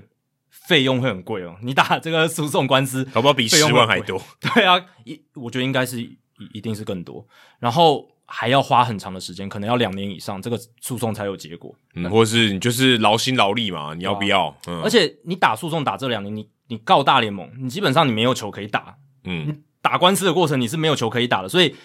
马米勒也讲说，就算你赢了，你以后可能也没有球可以打，因为球队一定会避之而唯恐不及。嗯对，避你唯恐不及这样子，这样子的一个感觉。所以 Miller 都有警告他，这么多不利的事情会发生在他身嗯上。你现在虽然你是黑人，但你真的已经进到黑名单了。对啊，如果一般人，我相信百分之一般球员百分之九十九应该都是说，听听完 Miller 对他讲的这些事情，他说算了算了，我就就是胜算又低，对啊然后我就算赢了也是输。对我赢了之后，我生涯就结束了。对我我虽然帮助到了很多人，但是这就是一个利他主义，我我自己没有得到太多我东西。赢了也是输，我输了也是输，我横竖都 是输。对，一般理性的人，如果为了自己的利益着想，可能就嗯会想说，好，那我就接受，诶、b o b Queen 费城人也给我十万美金，他可能对真的很讨厌种族歧视，不对对或呃不，应该说每个人都很讨厌，只是说他非常痛恨。他更加的痛嗯恨，而且他有那一种一九六零年代黑人民权运动那种冲撞体制的精神在，嗯他有这样子的一个心思，内心的这个恨意犹如对洪水般。而且。还有我们刚刚提到，就是他跟红雀队的积怨嘛，从一九六九年那个时嗯候一路到一九七零年应，该说他回不去，他也进不到下一步， 对啊，有点进退维谷。就而且他回去的话，搞不好还会被红雀老板继续刁难，对不对？对啊，所以他他他想说就豁出去了，然后到费城人的话，又可能日子不好对过。啊，日子不好过，又被种族歧视，生活很就是会受到生命威胁什么之类的，可能会是这样子，对吧、所以如果他打了这场官司，米勒就跟他讲，你已经三十四、三十五岁，因为其实那个时候他已经到生涯中期、中后段了，他那个时候，所以要延续棒球生涯也很难。但是法尔最后还是选择放弃十万美金的薪水去控告大联盟，哦，真的是很大胆，很。很猛，我觉得就是真的，真的很有勇气了可能他真的听了某一场演讲之类的，啊！他他就他就其实觉他就觉得我应该要这么干。对他有提到说，他真的是受到了那时候嗯民、民权运动的影响，所以我相信那一些的一个鼓噪，一些就是冲撞社会体制的运动，真的有激发到他。就是也其实有点天时地利人和，可以这样讲吗？可以啊，因为因为前面都失败，因为前面真的有人试过，那都失败，那凭什么你要你会成功？也我们这样有点暴雷，但是他也没，他说真的也没，他也没成功他说可真是的他也没成功，但是你讲到前面，他愿意去挑战这件事，就是一个很很高的门槛要跨过去，他却跨过去。嗯，而且你刚刚讲前面都是失败嘛，那对对，还有是第一个，然后有点无知，啊对，那那还那哎那好，那还好像还可对还可以，还可以接受的感觉。但是这个是已经前车之鉴摆在那边，而且门槛越堆越高，但他还是愿意去冲撞看看。而且这刚才这个保留条款，其实已经将近，当时也快八七八十年，对对对，啊，从职业棒球开始就几乎就有了，所以所以他也不，他也是非常不可撼动。你不要以为说他只成立，他这个这个保留条款只有十年或二十年，对啊。好像很新，还可以调整，没有，他已经跟石头一样硬了。而且有些球员是支持保留条款的，为什么？因为他会觉得说这维系了我跟老板的一个好关系。哦，有点像什么终身雇佣制，对，因为有些人会觉得说，其实这个体制保留条款它真的是维系了棒球产业的稳定性，哦他会这样讲。感觉更像一家人，因对为有一个羁绊。对，而且有一些比较保守派的球员，他就会觉得说，你去冲撞这个体制的话，万一我以后老板对我不好怎么办？你不不是要了，你不要或了。者我一交恶我就没工作。对，你看，如果你这个人当时一些保守派的球员可能会觉得 c u r f l o 就是一个老鼠屎，这个老鼠屎他去冲撞这个体制，会让老板仇视我们。那会不会我们下一年要谈加薪的时候，老板给我们加薪减少了，要去压抑我们什么的，类似这种情况。其其实很多你说这种呃工会在职业工会里面，我跟你讲，都有人站在工会另外一边的啦。意见分歧的一定有你吗？不要以为说员工都会站在工会这边，其实并没有，绝对不是的。对，其实并不是。有时候工会很难组成一个运动，就是因为内部分歧太多。对，有很多人还是支持资方的。对他跟资方站在同一阵线。不过那个时候，Miller 觉得哇，弗朗你很有 guts，我也力挺你到底。他去找了过去在钢铁工人工会的同事，也是在甘乃迪总统任内担任过劳工部部长的 Arthur Goldberg 来担担任这个 f l o 的法律顾问，这个够大牌了吧？这个基本上待过钢铁工人工会，而且是担任过政府要职，而且是劳动部部部长的这种职务，他把他找来，所以给了 f l o 很有力的一个法律顾问。那那个时候，一九六九年十二月二十四号 f l o 就是写信给当时的大联盟主席 Boy Quinn，就正式宣战。这个信就是等于宣战，嗯，就是我们哎呃宣战性，对哎宣战性是是这这三个字吗？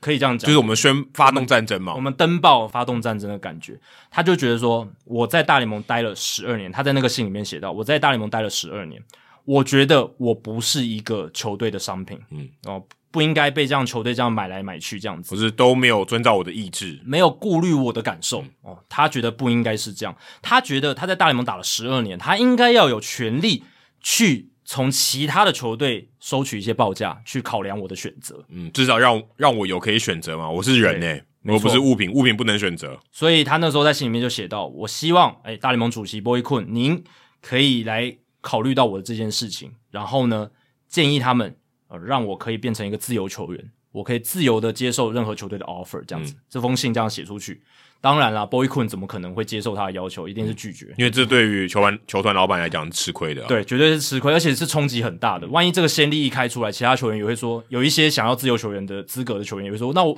克弗拉可以，为什么我不行？对不对？他也要，他也要。所以当然，困哦，站在帮老板的立场，他一定要把这个压下来。所以这个诉讼就展开了，就是 Flood versus 困嗯这个法律诉讼你。去这个 Google 上面找，你可以找到很多东西。哦，这个太有名了，这个太有名了。那 Flood 的信公开之后，公开的当下，其实大众舆论是导向资方哦，因为那时候民众无法理解，一个年薪九万美金的人，你在跟我说在那边哭穷，然后说自己是奴隶，他们没办法理解，其其实就算是现在还是有些人这样想。过四十多年，还是有人说百万富翁跟千万富翁的战争，这这种就是一种酸，就是说我也不是百万富翁，我你们在战什么？对啊，你们都就算你们站在不利的一方，你的条件也很好啊， 对啊，你们你的在争年什薪么？也非常高啊，就很贪婪对啊，就想要讲说啊，你们这些很贪婪。五十年之后还是这样。哎，其实对还啊其当然说说真的，这个我觉得是有其根据。对 你也不会说说这些话的人愚蠢，但是的确你要推动进步，这个是一个反反对进步的力量。没错，当然那个时候的反弹力道是更大了，因为那时候民众对于球员受到的一个待遇跟他们这个条，就是这个保留条款对他们造成的影响有多大，他们没有那么认没识有办法了。解嗯对，那那个时候资方的论点。就是反制的论点，就是说，哎、保留条款真的对职棒非常重要，它是维持职棒产业我们这将近一百年来，其实差不多就是一百年那个嗯时候、维持的一个根基啊。如果没有保留条款，联盟就会失去竞争平衡哦，这四个字哦，这个其实也是现在是那个奢侈税资方提出的理由，最主要理由，我们要维持竞争平衡。嗯，基本上我觉得一个联盟，呃，尤其这种封闭的联盟，就像我们刚才讲的，竞争平衡应该是中心得目，对，因为真的只要是没有，中心得只要分失去平衡就不就完蛋了。对就你不好某种看程度上，他们真的是要达到竞争平衡才会有这样子的规范，没有错。可是就像我们刚刚讲的，他太偏资方这一边了，他太对资方太有利了，你还是要修正一点回来。对，那如果你一昧的哦，又又讲到这个词，一昧的一直去强调说我为了竞争平衡，然后要用保留条款，或者是更更严格的奢侈税去限制球员薪资的增长，其实会对整个产业造成一个很大的阻力。有点像现在杨将啊，不是有人抛出来中华职棒杨将要有一个薪资的上限，哎，帮我统一师 玩不下去，对不对？哇，你们都找那么好的杨将，我们怎么办？玩不下去，但这个规定如果真的用下去的话，会发生什么事？我们请到的洋将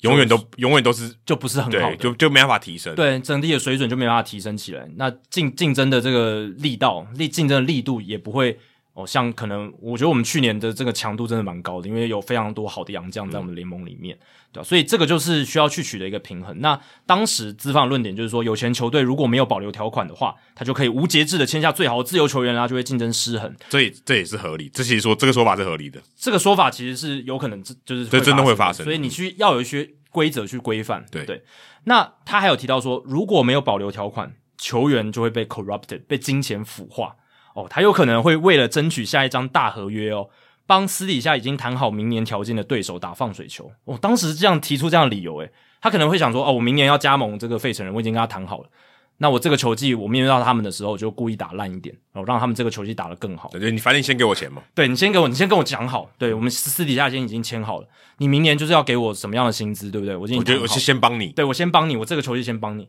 那个时候竟然提出这个理由， 这个老实讲，我觉得有点荒谬啊，但也对蛮有创意的，也蛮有意。创意的。那时候无所不用其极，要去反抗弗劳的一个抗争嘛。那这个诉讼其实打了很久，真的是缠讼两年，从一九七零年到一九七二年，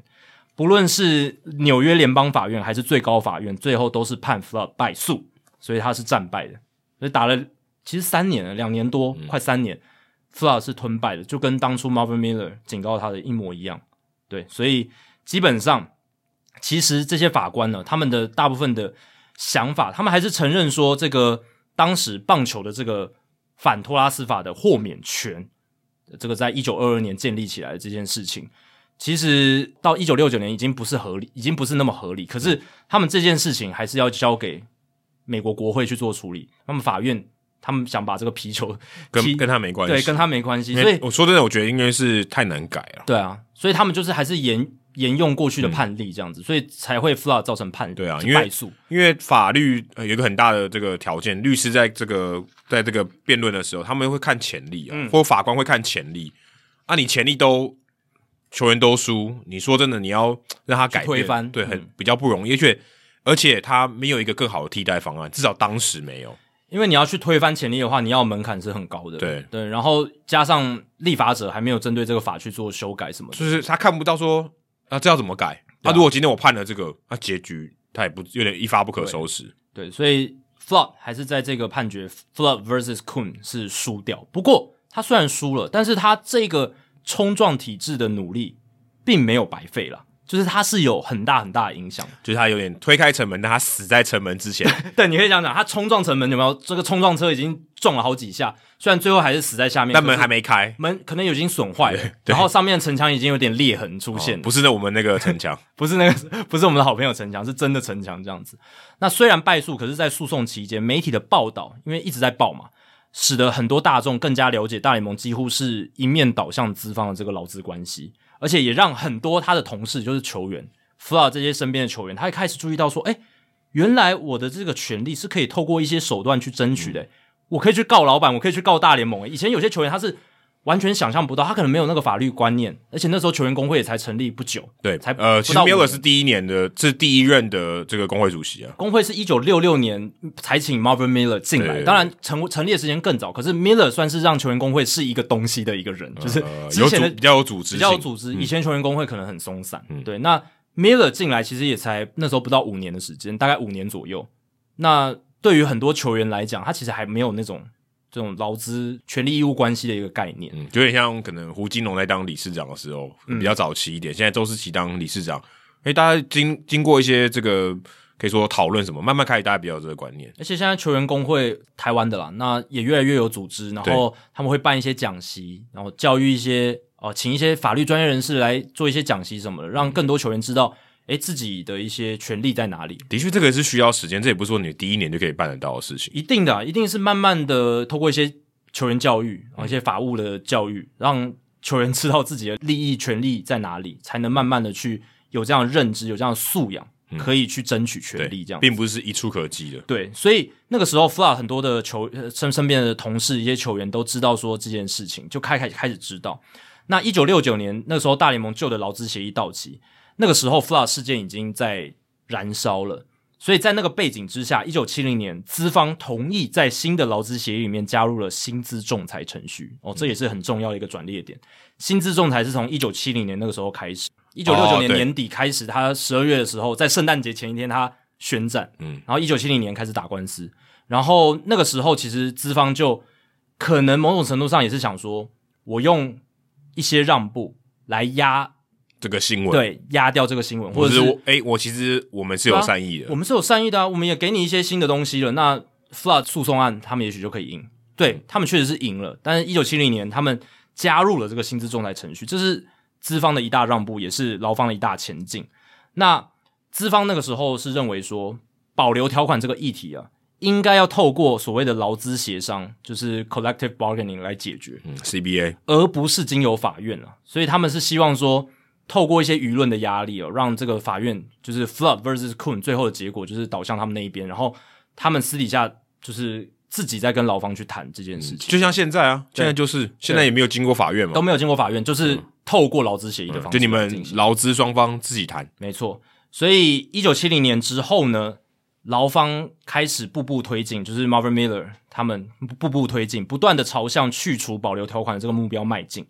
那一九七二年虽然败诉了嘛，可是，一九七三年球员工会成功的在新的劳资协议当中争取到所谓我们现在台湾球迷都知道的十五条款。什么是十五条款？其实就是让大联盟年资累积到十年，而且在同一队待满五年的球员，他可以自己决定要不要被交易。对，还有等于说是他有一个不可被交易条款，对，所以这个其实很早诶、一九七三年就有了。可是要十年很难呢，对，这个这个规则到现在还是这还样，是这样，对。但是其实有些球员他可以在延长约里面就先谈好，说我有拒绝交易的权利。对，这不一定是说你一定呃要满十年才有的，但是只是说你如果球员你满十年，然后在同一队待满五年，你自动会有这样子的对权利。这这样其实很难，这其实达条要达条件到很这个高条件很难，但是这个条款它被称作就是 Curt Flood 条款，嗯因为它的精神就在于说，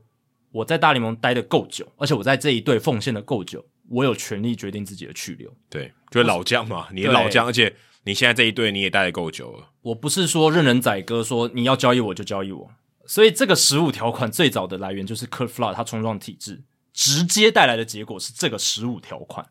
那一九七四年的时候，就有更多的变革，就是明星投手 Catfish Hunter 成为大联盟史上第一位取得自由球员资格的球员。只是那个时候并不是因为有新的制度产生而造成这样的结果，而是一个因为一个特别的案例，就是因为那个时候有一个案子上了仲裁法庭，那那个时候的仲裁人叫做 Peter Sites，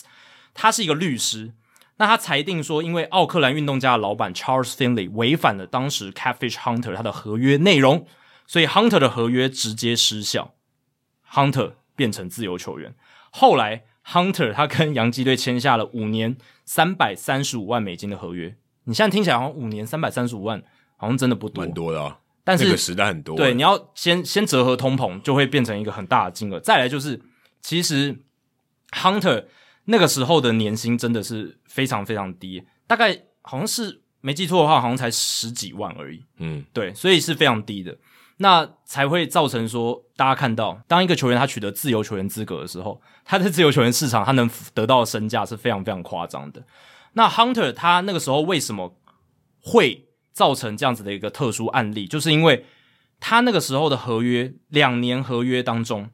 明定运动家需支付 Hunter 每年五万美金的寿险年费。可是当时的老板 Finley 他发现说，如果他付这个年费的话，还得支付额外的税金两万五千美金。那 Finley 就觉得啊，这样我好亏哦，他就拒绝支付 Hunter 的寿险年费，所以造成了这个争端。就仲裁人认为是 Finley 违反了合约，嗯所以 Hunter 取得自由球员资格。我刚才查了一下，那一年呃，Hunter 是十万美金，对，十万美金，十万美金要罚两，也就是缴税金两万五，很多哎、很多啦，这比比例上来讲很百分之二十五哎，很夸张。而且我刚刚讲，他后来变成自由球员，跟杨基签五年三百三十五万，那这样一年就多少？ 六六十四万，六十四万，差超多的、差六倍，六倍多。现现在好像不太可能哦，现现在也不太可能有这种倍数哦，几乎不太可，几乎不可能哎、就是因为现等在于说你成为自由球员，你的薪水是你还没有成为自由球员的六倍，几乎几乎不可能，因为现在大联盟有保障底薪，这是对第一点。再来就是我们有本来就有薪资仲裁制度，然后让薪资可以稳定对一直往加，上，所以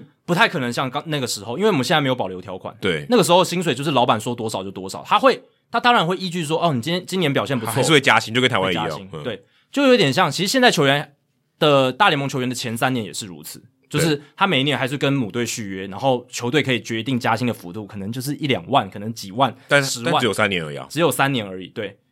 有点是类似那样子的概念。但 Catfish Hunter 那时候，你看十万美金的年薪变成自由球员，直接涨了六倍之多，你就知道那些球员他的价值在市场上竞争的话，应该要有那样子的身所以价。他远低，他拿到的东西远低于他应该有拿到的。保留条款把他的薪水压低了，至少变变成六分之一，嗯你可以这样讲，嗯，对，所以你就知道保留条款对资方这些老板来讲有多重要，其实现在你刚刚讲那些，我们讲又又拉回到现在，现在那三年大家也是觉得这样哦、对啊，因为现在现在那三年还是保留条款，对，其实还是对他只是说他他只是不叫保留条款，他就是合但约权利但还对，是但在基本上是一样的东一西，样的概念啦，只是变成只有三年你。就知道那个差别有多大。对，你看 Chris Bryan 记得刚上大联盟，他不是第二年就拿 MVP 吗？对啊，但他薪水还是很低啊，对啊，还是接近底薪嘛，对，就是这样子的概念。那再来就要讲到最大的重点，就是一九七五年，一九七五年的时候。Marvin Miller 他利用仲裁制度帮球员赢得了自由球员的制度，这是怎么发生的？就是道奇队球员 Ender Messersmith 还有博览会队的球员 Dave McNally，他们在一九七五年都没有跟所属球队谈成合约，所以他们是没有合约，没有合约为什么还能打球？就是因为保留条款，保留保留条款让他们可以继续在大联盟打球，有点像是呃，他没有纸本的自动续约，哦，对对对对对，有点像是这样，他等于是沿用了前一年合，可能应该是就是沿用前一年合约的规定这样子，然后薪水可能也没有什么改变。但没有签。没有签呐、啊他他没有签的，他们是不同意的，但是他们还是继续打这样子。那 Miller 就率领这两位球员再次去挑战保留条款，他们认为保留条款最多只能延展一年。哦，延展一年之后，你可以有一年的续约权利，可是一年之后你就要让球员自由飞。他们当时的这个想法是这样。那之后，他他们就是想说，之后球员就可以在拒绝签新约的情况下，去寻找自己的下家。所以这个案子就被拿到了仲裁法庭。那个时候，仲裁人还是刚才讲的 Peter Sides 先生。哦，这个 Peter Sides 先生真的是对大联盟产业有非常重要的影响。他再次同意了 Marvin Miller，也就是劳方代表的立场，让保留条款走入历史，就此改变了大联盟的劳资协议和整个棒球运动产业的发展。我觉得有个很大的关键，就是因为他们没有签约，所以他们不符合这个保留条款。嗯，所以他说：“那你现在成为什么？你现在没有合约，那你打的算什么？”对，那好，你打完了这一年吗？那请问你明年算不算保留合约？你又没有合约。对啊，你没有合约啊，对啊，那如果说好，你现在是保留条款，那你合约嘞没有合约，那我算什么？嗯我就自由球员，对就变逻辑上就这样，就很通。所以基本上就是他的理论就是说，你球员如果你拒绝签约签新约，那你隔一年之后你就变成自由球员了，因为你就没有你就不符合那个保留条款明文规定因的为事你情，根本没有合约因，为你根本没有合约，对对，所以这一个判例让保留条款走入历史，然后也让做出这个裁定的仲裁人 Peter Sides 被大联盟解雇，对， 这很大合理大联盟老板整个傻眼，就是因为这个这个仲裁人其实是大联盟雇来的，结果对你你判了一个对我不利的，极度不利，嗯真的是极度极度不利，所以 Peter Size 也就此被大联盟解职。但我必须说，Peter Size 真的，如果他现在应该不在棒球名人堂里面，但是他未来应该要入选，就像 Marvin Miller 现在已经入选一样，嗯，他真的非常非常重要，他就是这个保留条款的刽子手。刽子手把他砍掉，然后自由球员制度就因此诞生了。那自由球员制度出现的当下，其实老板说，就是我刚刚讲，的，棒球产业会崩坏。可是后来时间证明，其实结果正好相反。当然，还是有适度的去控制，但是其实自由球员制度产生之后，逼使着各队想要办法争取最好的球员，而为了争取更好的球员，各队就会想办法来改善球场，来增加裁员，来增加收入，然后签这些电视转播的权利金的合约，嗯怎么样谈更好的合约，让我赚更多钱，我才能争取更好的球员，我才能让我的战绩进步，这样子一个循环，做一个把产业做大的一个正向的循环，饼越来越大，越来越大，越嗯因来越为大钱越来越多。，对，所以这也是为什么这四十五年来，大联盟变成一个百亿美金的产业就是这样子。嗯，那个时候根本规模没有那么大，就算那个时候 NFL 跟 NBA 还没有像现在那么盛行的时候，甚至还没有电竞，还没有其他娱乐选项，棒球其实是。一九六零、一九七零年代还是一个全国性的一个美国全国性的一个职业运动赛事，嗯相对跟现在的地位比是高很多。即便是那个时候，它的产业规模，就算你考量到通膨因素，也没有像现在那么大，对啊，所以这个真的是改变了非常非常多的事情。你从一个数字就可以看得出来，一九七五年，Bill Vick 他买下位处于大市场的传统名门芝加哥白袜，只花了一千万美金。一千万美金好，你考量通膨的话，折合现在大概是四千八百三十六万美金。那现在二零一七年，Bruce Sherman 他们那个时候投资团队买下了小市场，而且常年经营不善的迈阿密马林鱼，他们那时候花的是十二亿美金，所以大概就是三十倍，嗯，大概三十倍。你可以这样子，如果你从这个案例去看的话，对，等于你四十年时间成长三十倍，对吧、很可怕。基本基本上，当然，你如果只说这是自由球员造成的影响，有一点太浮夸，对，它只是其中一个因素。其中一个但是你不得不说，它是一个很大很大的应推力。该说它就是第一个齿轮，然后带动了所有对东对，你西。可以这样讲，就是 curve law 冲撞体制，保留条款消失，自由球员制度诞生，然后这个齿轮被推动，然后转得很快，然后四十五年后，我们看到了现在的大联盟。对，那回到中华职棒，我们这个齿轮开始转动了吗？呃，可能要请动力火车来上一 下，继续转动。真的就是，我是觉得已经有一些零件开始在组组在一起。大家现在很多中华职棒球迷也意识到说，诶、其实球员争取权利是很重要的一件事情。那接下来就看说球员自身能不能凝聚够大的力量，嗯，然后够多的法律的知识，然后来去改变现在的这个体制跟制度，这是一个转变开始的起点。可是也要考量到说，中华职棒的这个老板们，然后还有他们对于这个产业未来的想象，跟他们的他们愿意做出什么样的事情，这个也对很重要。因为其实你看现在的中华职棒的氛围，其实你说跟刚刚一九七零年代，其实某种程度上也有点相似啊。嗯因为大家想保护自己，不想花那么多钱嘛，我干嘛要多花钱呢？嗯我现在花一块钱，我我就可以做到这样的事，对啊我为什么要花两块钱呢？嗯但是你如果是这样想的话，你很难进步、啊。对，所以其实我们刚刚要讲的是，这个自由球员制度，它也不是天上掉下来的，一开始就有的，也不是一开始设计就会想到这些东西。我觉得我们讨论这个故事，其实给大家一个概念，就是这是会进步的，对会改变的。没错，那当然，它也不是一触可及，马上就可以改变，它是需要一点时间，可以说是呃需要一点天时地利人和。但是中华职棒也离这个很远了。嗯，我说，呃，中刚才是一九七零年对代了，对对。现在都几年了，中华职棒还活在某种程度上还活在那个时代。而且我们已经有这么多案例，从美国职棒、日本职棒、韩国职棒，可以有一些其他的典范学习。对那美国职棒当年是没有任何潜力的，对他们是自己在黑暗中摸索，摸出一套这样的制度。他们有流血有流汗呐、你看他们牺牲掉科弗拉这个球员呢、科弗拉真的后来就、有点抑郁而终。，对他确实是有再回到大联盟打一下下，可是他球技就完全恢复不到以前的身手，然后也短暂的就结束了。等于说，他大联盟生涯就在他要挑战大联盟保留条款那一刻就结束。写出那封信的时候，写出那一封信，他决定这么做的时候就结束了。我们他们牺牲掉了这个明星球员，然后还有就是这中间长达六年的时间，对不对？五六、年的时间诉讼哦，然后还有就是 Marvin Miller 带领球员工会去挑战这个保留条款的制度，他们是花了很多的时间，而且其实自由球员制度诞生之后，不是说他到现在都是一样的，这四十多年来很多的劳资协议的冲突嘛，很多的罢工，很多的封管，慢慢的把这个制度、这个劳资协议搞成现在这个样子。即便是现在这样，大家还是不满意嘛，还是不满意啊对看对啊不然我们现在怎么会封管呢？对啊，所以当然，中华职棒是还没连这个阵痛期的开始，好像都还没有，还我们还在一个制度由比较多资方来定定的一个阶段。对，而且我说到这个资方来定定哦，我看到新闻就想说，陈宇勋不是自由球员对吗？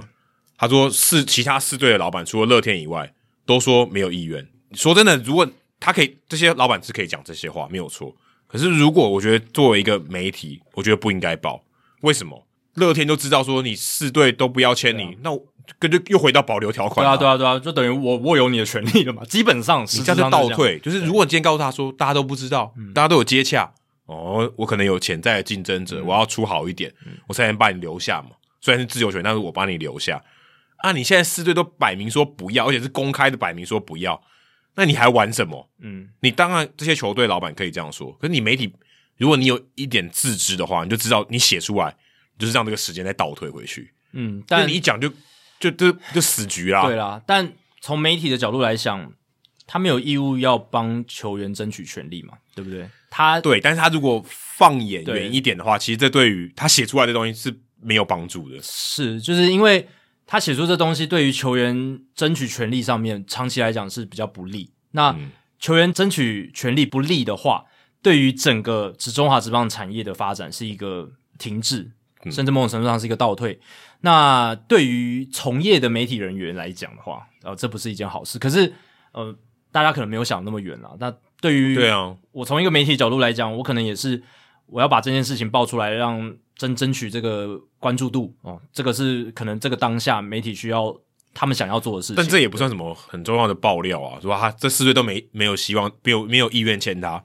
但是势势必会有一波讨论嘛，然后是可是哦球迷会关注，但对于陈宇勋来讲很伤欸诶、是啊谭谭鑫的这个筹码瞬间降低很多，对啊，其实这个某种程度上，我觉得有一点像大联盟在一九八零年代不是有所谓的 collusion 嘛，就是对啊勾结，哦这其实就是这是老老板要勾你结，然后你讲的蛮难听的，对，但那个时候真的是被抓到勾结。对啊呃他们大联盟的老板就是私底下说，我们都不签自由球员，我们让这些自由球员干掉。嗯，我们你也你不准签哦，我我们都说好，我们都战力维持这样，都不准签。那那些球员他们自动就会把这个薪水压压低，这样子对哎就会降下来。我我之前查这个 fraud 的这个故事，我我看到话他们他们后来有发动这个算有点罢工嘛，有点类似，就封管跟罢工都有，就是这些球员想要申请自由球员。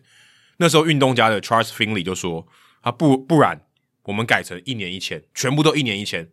每一个人打完一年就是自由球员，嗯，看是谁比较厉害，因为你刚才讲嘛，他就会 collusion， 对我都不签，对啊那、你有饭吃吗？对啊，如果你每一年你都都没有合约，我没有保留条款，你有饭吃吗？你会怕、欸。嗯，每个人如果他都没有保障的对话，啊他都会怕。而且如果老板勾结起来，是真的可以让这些球员没有工作的。对对那你敢吗？你球员就不敢，你就说你要不要推动？所以工会里面就会有分歧的声音，他就是要去破坏工会，基本上他就是要破坏工会的团哦所结以。这是一个我觉得蛮聪明的策略。当然，我刚开始的讲法并没有去一直说中华职棒老板有什么勾结，没有这个这个我们都不知道嘛。这个就是只是新闻爆出来是说老板都没有意愿，但啊这个结事实结果结果是有点类似，结果是类似的，就是陈宇勋，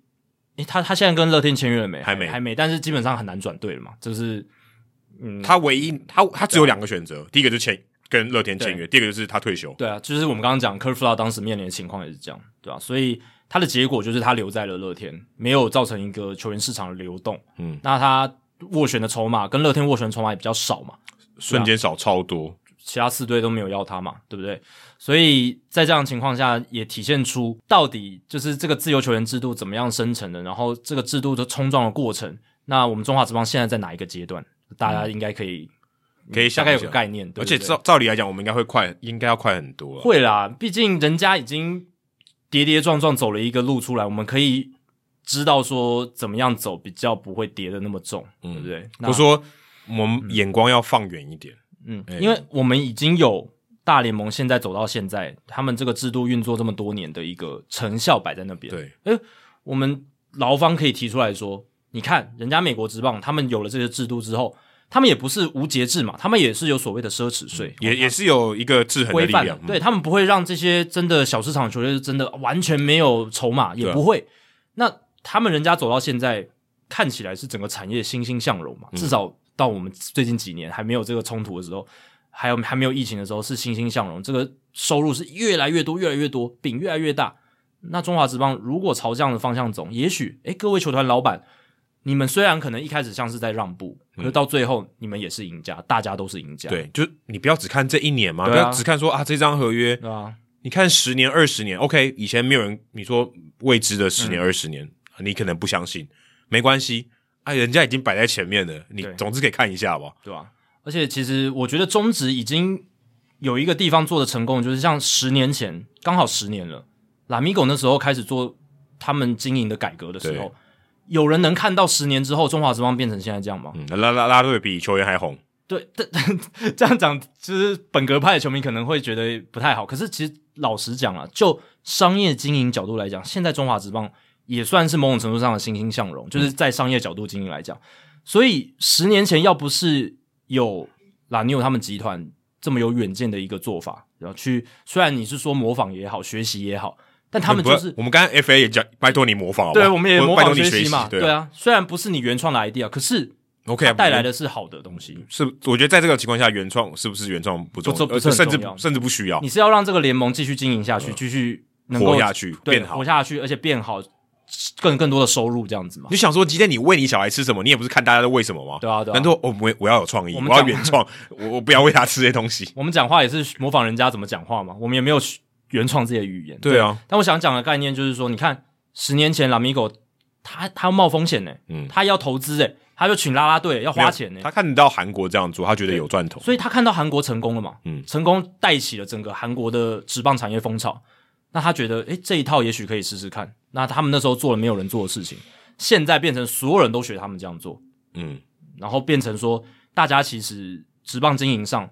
就算还是亏钱，可是他们其实达到了很好的宣传，很好的一个，我我觉得已经有一定程度的影响力。对对啊，所以我是觉得啦，在球员福利这一块，也许也可以朝这种模仿学习的方式去走走看，真的。对啊，而且说真的啦，如果你更放远一点，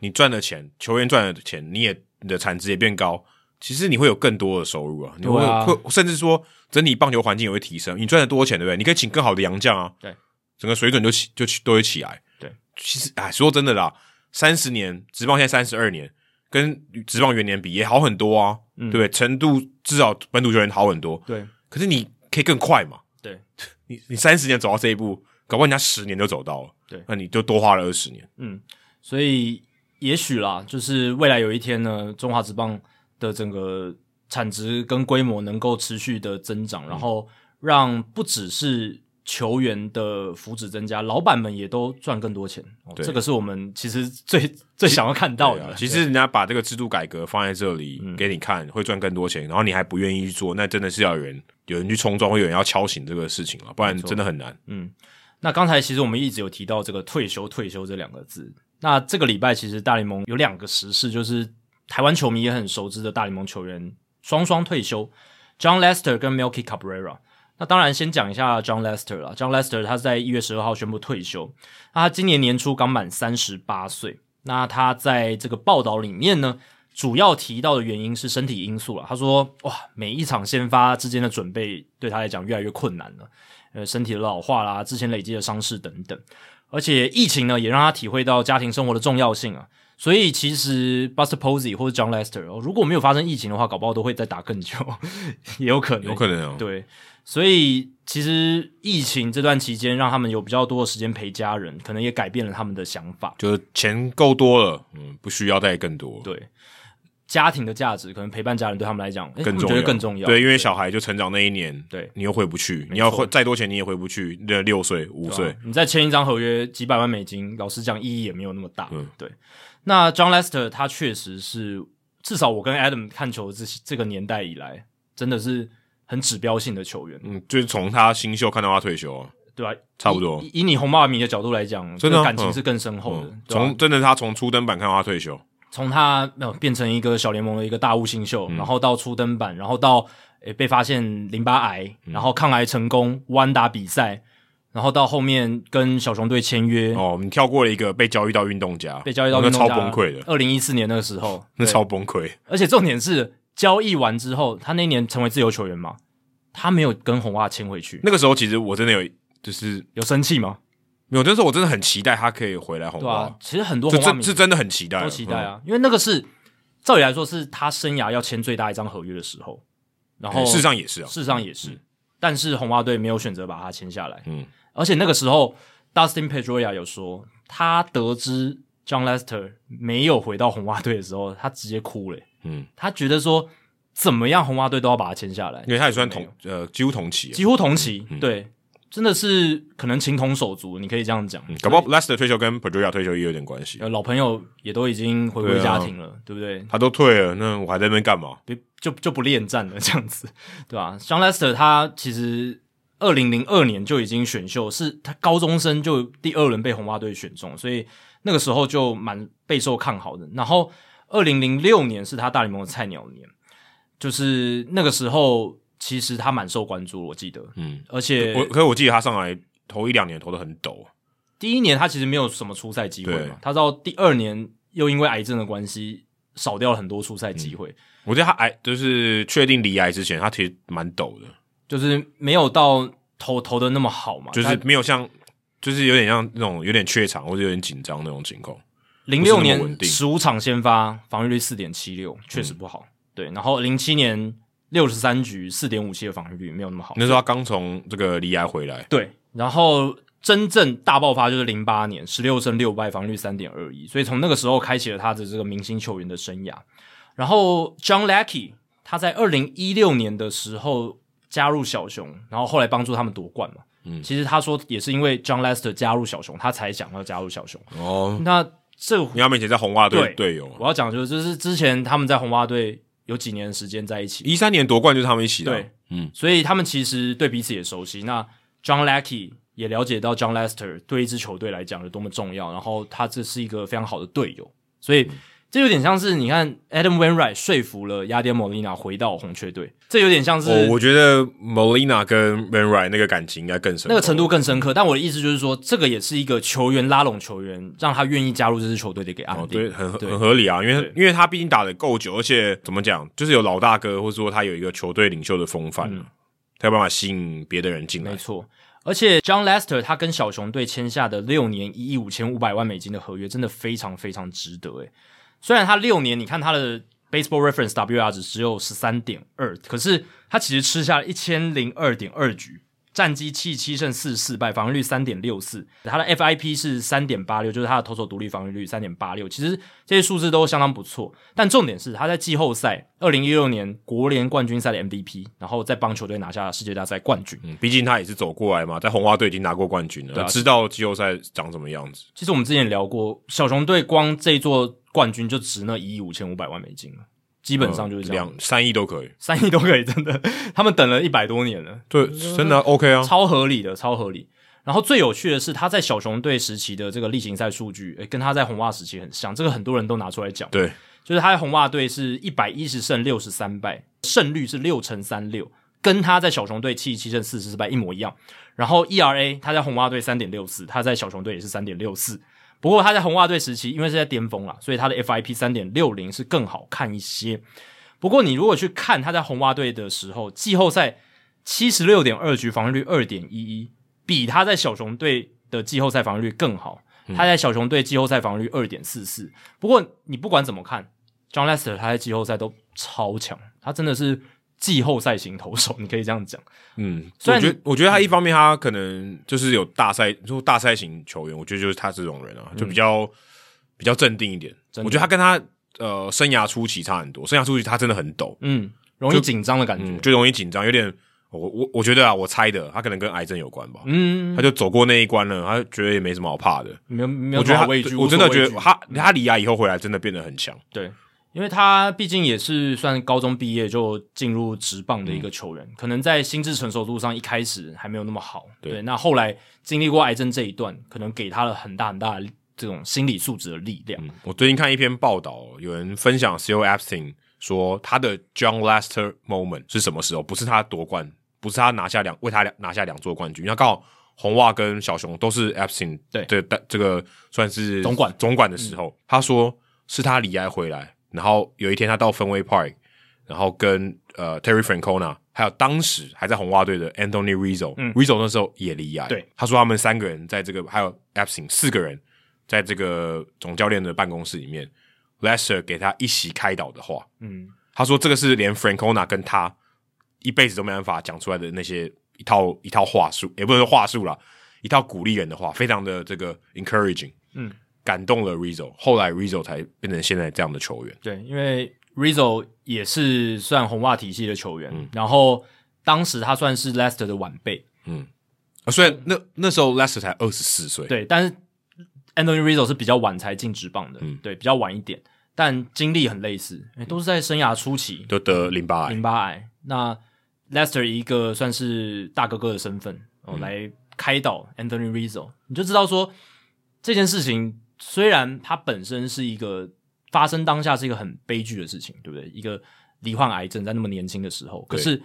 战胜过来，他给这一个人的力量，还有他给他未来、哦、他在整个职业生涯道路上所附加的价值是非常非常大的。嗯，虽然这有点幸存者偏差，搞不好他讲过很嗯多次，然后 Rizzo 特别 厉害，对不对？对，但是有这样经验的人本来就少了。对真真的，他们本身就是一个幸存者，真真的是一对个啊幸存者，对吧、但 John Lester 他职业生涯到后期有一件事情，除了他当然有三座的冠军奖杯，然后他也入选过五次的明星赛哦，有很多非常多的丰功伟业。可是他有一个最为人所知的，就是他得了这个不能传往一垒的，算是失忆症，就是投球易谱失忆症嗯对，ips 易普症这样子。那这个大概就是在二零一四年季后赛发展出来的，就是大家还记得吗？运动家那这个外卡战对上皇家，嗯，他被倒爆了，被对，倒，而且那时候皇家嗯速。速度超快，超快，真真的是很惨哦，真的是被倒到天翻地覆， 真的非常非常夸张。那好像就是从那个时候开始，从二零一五年开始，John Lester 他的这个传往一垒牵制的能力就完全消失，就丢不过去。嗯，有时候他甚至要把整个他要下球，然后把整个手套这样抛给一垒手。嗯，这个我们也是看过的。对，然后有时候他是直接砸地上，哦，传过去这样因。为砸地上至少它会滚到那边去。对他能够比较好的判断他的一个去向，他没办法用丢空中的方式丢过去，这个还蛮奇妙的一个状况。因为我们以前所熟知的这种易普症、这种投球失忆症，通常是你整个从投球动作都不行嘛。呃你，应传该是这样讲，应该说投球它从投手球投到捕手，那个瞄准是更难的。对你投到一垒，其实你的范围其实很大。对啊，而且我想讲的是，它是一个特定的距离、特定的传球方向，它不行。那很多传投球失忆症，它是整个传球都不行，它怎么投、怎么丢，远的、近的，它都不行。嗯，大部分是这样。你看 Rick and Kill，他就这样，他怎么丢都不行，然后怎么丢怎么怪。而且以前还有 Chuck Nablock 哦，这种二垒手的也有。然后之前嗯胡金龙也有啊，胡金龙也有，Jose Altuve 之前有一阵子是这样子，捕手也有，嗯，像张敏勋也有对遇到对类对，似的没错问题。嗯那在过去美国职棒也有，就是要传二垒也传不到，传给投手也有问题。嗯，那这种都有，而且我觉得这几个还是比要比较精准的，其实签字相对不用那么精准。对啊，所以他是特定就是往一垒这个方向传牵制不行，然后就真的是蛮特别的，就是之前比较少见，真真的比较少这种案例。那在这样的情况下，他在二零一五年那个时候真的很惨哦，他在二零一五年被盗垒了四十四次，对手的盗垒成功率是百分之八十。八十比我想象中还低耶、对，这那捕手还帮了蛮多忙的。对他那个时候，你当然盗垒不是只有牵制一个因素嗯嘛，你投手的动作的快与否，然后还有就是捕手这个牵制的速度快不快，他这个传球速度快不快，但至少这个一垒跑者离垒的距离是比他对一般投手来的要更远的、因为他代表说对，你几乎不会牵制对我，啊我可以离垒远，你不会远一传点过来，对啊，我可以稍微放松一点点，我不用那么紧绷，或是我可以离更远，因为对我反正你不会传嘛，我又不用回去。对，啊所以那个时候他被盗了这个八成的这个盗垒成功率，哦，就引起了蛮多轩然大波的，而且其实媒体的关注度也高，这样子。所以那个时候呢，John Lester 的这个传球失忆症变成一个新闻话题。不过 Lester 他厉害的地方就是，即便他遭遇了这个困境呢。他还是能透过其他的方式啊，去调整自己，来获得这个生存的空间啦。因为他其实是他当然自己知道这个问题，所以他有改变他的这个投球的节奏。因为你改变投球节奏的话，其实跑者不太好抓，嗯，因为就算好，你今天你不能传往一垒，可是他如果传投球的速度很快的话，你要到二垒其实还是有难度。加上他有一阵子捕手是 David Ross 嘛，这种比较会阻杀的捕手，嗯，防守型的，防守型的。那这样子的话，跑者还是有一定的疑虑，所以他也是透过变换投球节奏或者加快他所谓的 pitch from stretch 的一个投法，就是垒上有人的投法，来去试图的改善这个问题。嗯，之前世界大赛有一个很经典的一幕啊，领多尔离一垒离超远，然后已经要跑了，嗯结果他开始有点疑虑，原来 Lester 要牵制他，对嗯然后有点跌倒，结果 Lester 动也不动，他离超 远，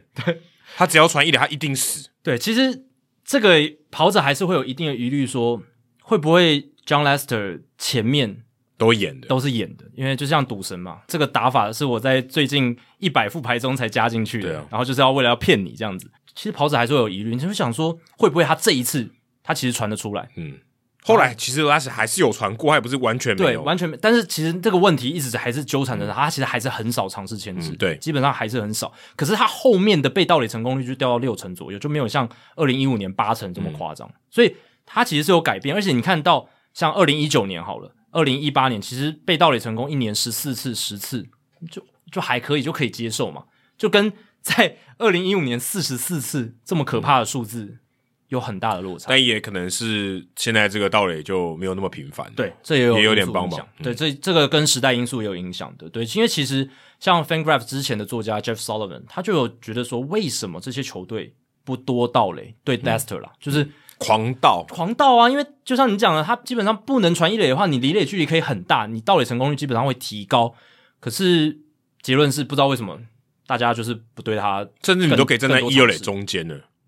对，如果你按照技术上来讲，站在中间，因为他就是不会传给一垒手啊，对吧、啊？要不然也不传给二垒手。除非这个距离大到说他可以下球，然后把整个手手套丢给哦对对对一垒手的话，那真的不行啊。但你的理解距离是一定可以扩大的，嗯那所以这个就变成 John Lester 他在生涯尾端的一个花絮了。但最后大家想要讨论还是就是说他到底能不能进名人堂？十六个球季，两千七百四十局，两百诶，他正好两百胜，两百胜一百一十七败，啊这我想在跟他退休也有点关系。嗯就，是到嗯我到了一个整数， OK 啊，对啊，防御率三点六六，这个 ERA Plus 换算成 ERA Plus 的话是一百一十七哦，比联盟平均好上一百分之十七。FIP 三点七八，五次明星赛，三次冠军界，WAR 值不管是 FanGraphs 的还是 Baseball Reference 都在四十四到四十六的这个水准。那 Adam，你从这个他生涯初期一路看到现在，你觉得他值不值得入选名人堂？应该没办法，没办法，我觉得没办法。我也觉得没办法。所以看但了红袜队两年明年拿绝对有。哦，一定有，这 这毫无疑问，这毫无疑问。对啊，甚至小熊搞不好都会把他入选呢、我觉得。我哦跟他打够够长吗？还好吧。但不一定啊，其实就是球队名人堂这件事情是很主观的，哦就是我球推队觉得他值得，但应该不应该值得应该不会退休背号了，小熊应该没办法。嗯小熊应该没办法，可是红袜还是有个地位在。红袜，我觉得不一定诶、欸嗯，红袜有点难，呃，你说红袜不一定会退休他的背号，嗯，我觉得不一定会可是他有在红袜也算是拿过，冠军。拿了可两是次，他跟 Pedro 或是 Ortiz，还是有差别。有差别嗯对啊，还是有差别。虽然他真的也很好，对，这个芝加哥当地的媒体就有说，这个 John Lester 的这个自由球员合约可能是芝加哥运动职业运动史上最好的一张。嗯，不一定啊。哎，以后还是难讲 哎。对，但至少到目前为止，他们觉得这个真的是很值得的一张合约。这哎、样子，我最近看到他有一个数据也蛮好玩，他不两百胜嘛，对嗯两百胜，然后刚好他薪资生涯薪资刚好是一百九十九个 million，等于 他差不多一胜一个 million， 然后差不多，配合的蛮好的，哎对，差不多百万换一胜这样呃，子。就是两亿嘛，嗯，呃，差不多两亿的这个薪资，对，而且 John Lester 如果去看他这个生涯逐年的这个投球的数据的话，他的速球的均速其实是一直往下掉，可是正正常啊，谁不是这样？但是他到最后是跌到了九十迈以下，嗯可是他还是能够保持着一定的压制力。那关键就在于他在真生涯整个生涯是提高了他的卡特球的使用比例，然后也增加了他变速球的使用比例，所以嗯就是用一种比较聪明的方式在投球了，是现在很多投手其实都是这样，嗯就是当你球威下降的时候，你的滑球没有那么犀利，你的速球没有那么快，滑球速度也没有那么快的时候，那你就用卡特球、变速球来取代这些东西。然后配球的策略调整一下没错，像当年 CC 其实也是也这样是类似，CC 的 s a b a t i a 也是。 ，CC 还是比他快呃，对啊，稍微，但其实差不多，到生涯尾声哦，的时候对，跟一开始是 CC 快很多对对对，CC 还是速球快很多，没，错。那另外就是早餐店阿姨都知道的名字 Melky Cabrera 牛奶小子，哦，这个是台湾球迷，就算你现在不看大联盟，也都耳熟能详的，因为他最只后要真的长得跟牛一样，啊、 真的越来越壮这样子。对啊他职业生涯起步跟王建民在洋基巅峰期重叠嘛。那二零一一年他在皇家打击成绩大跃进，OPS Plus 从在洋基队大概八十九十哦一路暴增到一百二十一，一口气。那之后他可能开始吃药哎、了。对，应该是。隔年在巨人队更夸张，二零一二年他在巨人队来到一百五十七的 OPS Plus，这几乎是你如果整年打完是几乎可以挑战 MVP 的等级。对，可是他那一年没有 MVP 选票，一张都没有。当然了、啊因为他就是季中就被抓到使用禁对啊药了，不然他以这个成绩真的超强，对他其实那个时候还有一个争议，就是他能不能挑战这个打击王，因为他那个时候好像是五百零一个打席，哦，对对对对差一个。但是其实按照规定的话，是有一个算算是什么豁免条例，就是说你如果真差一点，规则上是可以让你去符合哦，这个打击王是哦资我不格。知道这件事情欸可是 Cabrera 他选择放弃竞争，哦，所以最后就不是他赢打击王，因为他那年的打击率非常高，三乘四六，我操，非常超高啊。其实基本上，如果他去竞争的话，应该也是他了。但是他那时候就选择不要，可能也是自知理亏吧。因为他在二零一二年八月十五号被检出使用禁药，遭联盟禁赛五十场。隔年二零一三年也有被卷入这个生技诊所禁药案，他的名字有出现在里面。不过那个时候是没有再被禁赛，因为大联盟忙着去处理 ERA，去 去定罪 ERA 这样子。然后还有一个比较不好的新闻，就是二零一二年他被检出使用禁药的时候，那个时候他还没那个消息还没有发出来，就是外界还不知道。那卡布拉曾经试图用一些计谋来制造自己是无辜的形象，他有付钱去请外面的人帮他架设一个假的外用药膏用品的网站，然后要宣称自己说，呃，我是不知道的情况下使用这个药膏，我不知道它里面有含那个睾固酮成分，希望用这样子的轨迹来说服大众说他是无意的，就是 innocent，、对，无辜的嗯毒，等于是毒奶，对，就是不小心擦了一个毒药这样子。但这个轨迹在执行之前就被调查人员瓦解了哦，所以这件事情也算是重创他的形象。那那一年巨人队甚至说，其实他到季球季尾声，他的球监已经服完了五十场而已嘛，就服完。那个时候规则还比较轻，嗯因为那时候还没有改制，第一次被抓到是五十场而已。那那个时候巨人队不让已经服完球监的 Cabrera 回来打嗯去打季后赛、去打球，对，所以这个这个我有印象。这个其实也凸显说巨人队也是蛮有格调的哈，因为卡布拉其实蛮强的，以他们有那特别当年是的阵特容别来是那一讲年，但他们还是拿到冠军啊，对重点是2012他们年嗯还是拿到冠军，对，所以没 有不差。不管有没有卡布拉都 OK。被抓到禁药之后，他后面卡布拉生涯还签了两张复数年自由球员合约哦。这两张复数年自由球员合约，第一张是跟蓝鸟队签了两年一千六百万，再跟白袜队签三年四千两百万，加起来是五年五千八百万美金。所以你说打禁药值不值得？我会说非常非常值得，赶快去打禁药吧。因为那个时 没有候啦开玩那笑那个时候真的这个罚的不够准罚，得不够重啊！你看他只付出了五十场的薪水，他换到了五千八百万美金，这个投资报酬率太好了。对，而且也不考虑形象了，啊完全对不考虑就等于说这对个啊形象也没差，对，而且他真的蛮明显，他那个打击大爆发真的蛮明显，就可以说是金腰造成的。而且他身材就真的不一样了，就真的不一样以前是牛奶小弟，现在哇很壮，那脖子都不见了，变成 bison 了，有没有变美美洲野牛的感觉， 有有真的有这样的感觉，对吧、所以哇，对于那个时候大联盟，他们当然觉得说，哇，这样子等于是球球员在玩弄我们的体制了。嗯，所以后来这个条款就变得更加严重嘛，嗯对吧、那到目前为止，其实我相信还是多多少少有一些球员在偷偷做一些非法的事情， 只是应该都会没有抓到啊，这个很难杜绝，只是现在他们要付出的成本比较大了啦。嗯，对啊所以他机会成本还会自己考虑一下，现在第一次被抓到是八十场嘛，对对，八十场，对吧、而且小联盟就罚八十了，对啊，小联盟被抓到就已经有一个第一道的防堵系统了。而且你都没有想到以前他在洋基队打，没想到会打十几年诶、你看他那个成绩，你觉得这个人可能打个五六年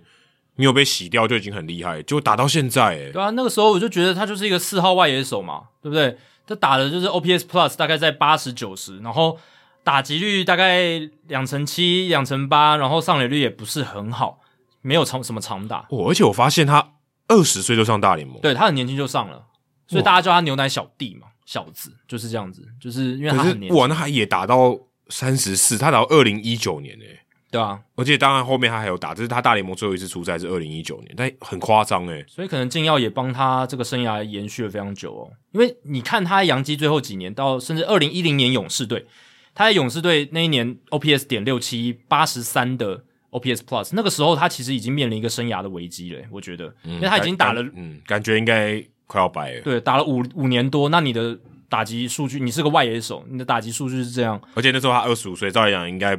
要是巅峰应该是要巅峰，对啊，结果打出这样的数据，那后面球队可能就想说，那我就让你打四号外野，然后渐渐他的这个出赛机会越来越少什么的。可是二零一一年他在皇家两百零一支安打，打进三成零五，十八轰二十盗，哦，几乎是很全能的表现，嗯，那个时候应该嗯药效就开始，发作。对，只是那个时候没有检出来，到隔年才被检出来，这样子。就我真的真的，现在我我那时候回想起来，我真的觉不觉得卡布瑞拉会打到他三十几岁，而且还有一阵子可能会打到像明星 MVP 级耶，对 他他只可是说真的，他也只入选过一年明星赛，就是二零一二年的巨人，但是能打这么久，我个人觉得也是非常不简单。而且他是就先不考虑，虑禁药问题，我觉得以他生涯前五年的成绩，你可以说他可以打到十五年，我真的非常怀疑这件事情。而且他很奇迹耶、能签到三年四千两百万美金这样子的一个很不错的复数年合约，这个也是可能也是当初大家没意料到的事情。嗯，他其实如果你真的一直留在洋基队，他应该是明星。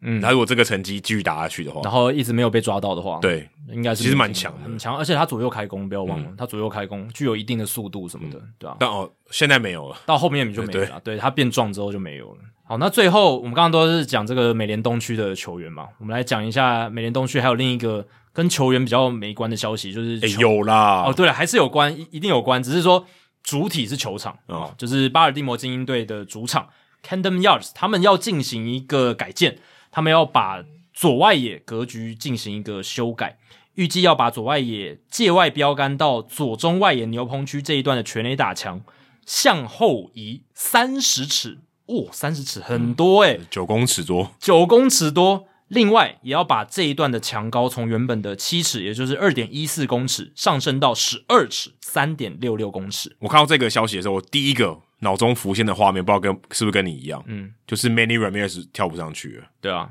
因为 Many Ramirez 之前就在那个左外野跟这个球迷击掌，啊对。两公尺还可以吗？三公尺有点难的啊其哦实。两公尺是最适合，就是你跳起来哦，跟上面的球迷击掌的一个高度，就是你跳起来应该就是超过墙，差刚刚好，刚刚好。三米的话对，我有三米太高不可应能，该应该没办法应该没有，除非你姚明。哦，三米的话，你可能可以踩着墙，然后定在那边，然后扶着那个墙击着。对，可但是那个难度就很高了。难对，Ramirez 没办法办到。 Ramirez 之前就那个很很有名那个对啊击掌，就而是且就是在这里。对，啊而且呃，原本的高度是可以有这种所谓的 home run robbery，就是没收全垒打美记的，嗯是很有可可能能啊还会发生翻过去。对，但现在你增高到三点六六，基本上不可能出现这种没收全垒打的美记了，一定就是要等它反弹下来。对这是我觉得 比较可惜的一点啦。那这个是 Camden Yards 过去二十年来首度有大幅度的格局跟动，上一次他们也是增加本垒板跟全垒打之间的距离，所以他们一直是不断的在扩大，因为这个球场向来就是一个对打者比较有利的一个球场这样子。那 Camden Yards 它是在一九九二年启用的，所以到现在已经呃三高三十年啊，对，就是今年要满三十嗯年，今年要满三十年。那三十而立，换个东西也不错。对，但其实他们的改革方向一直是扩大扩大哦，一一直有这个方向。因为全垒打太多，全垒打真的太多。那当然，这个改革我刚刚讲的，左外野的墙往后移增高，会对投手比较有利啦。因为原本会越过全垒打墙的球，基本上墙高的话就会把它挡下来，然后距离上面也会因此而减少。就全垒打留在场场面。内。我记得之前李宗杰老师来跟我们分享的时候，他就提出这个概念，嗯往后移，不然就往后移可能难一点。对，但把墙加高总可以吧？对，原地加高。对啊，那我们最近几年在谈的大联盟这个全垒打的问题，也许就可以有效的获得解决。对，而且我觉得它有一个很直接的影响，就是老师也有提到，原本全垒打球变成场内球，对呃，要么他接杀，要么就是场打，呃，那那就比较好看嘛，就场是打场就内是、的动作嘛，对啊，对啊，场内就会跑嘛，就会跑垒了。而且打到墙反弹回来很多动作，万一野手第一时间没有反应到，嗯对哎可能就球会三垒滚安很打嗯久，就三连安打。对，这确实是一个蛮不错的方式。就一举数得啦，对不仅不仅减少了这种 three true outcomes，因为很 明显嘛，嗯原本会飞出去的不会飞出去，那又增加了场内的动作，但就是少而且也了帮助了投手的防御率，对，就只只只不过就会少了这个 home run robbery，就是全垒打没收的美记，但这还好哦还是，会有啊，可他可是能就贴在墙上，不是在墙上面，但你就不会说那是 home run robbery 啊。你如果在墙前的话，它一定就只是一个二垒安打嘛。就算它变成安打的话、h 哦 o m e run robbery 就是说你如果没接到，就是全垒就打是。全垒打他会出墙，那这个就比较没办法。那我去查了一下 Baseball Savant 它的球场因素的数据啊，过去三年 Camden Yards 出现全垒打的可能性比联盟平均高出百分之二十七，这超夸张的、嗯一看这个就觉得精英队投手真的蛮烂的，呃。对，这个也是一个因素，我们不能说完全都是 Camden Yards 的错，这个这个也不太公平。但是他们投手真的是要也要负很大的责任，对。嗯然后 Camden Yards 也要负一点责任啊，因为他们的格局确实是比较容易出现全垒打。那一九九二年以来，Camden Yards 产出了五千九百一十一支全垒打，是同期这三十年来所有球场里面的最多。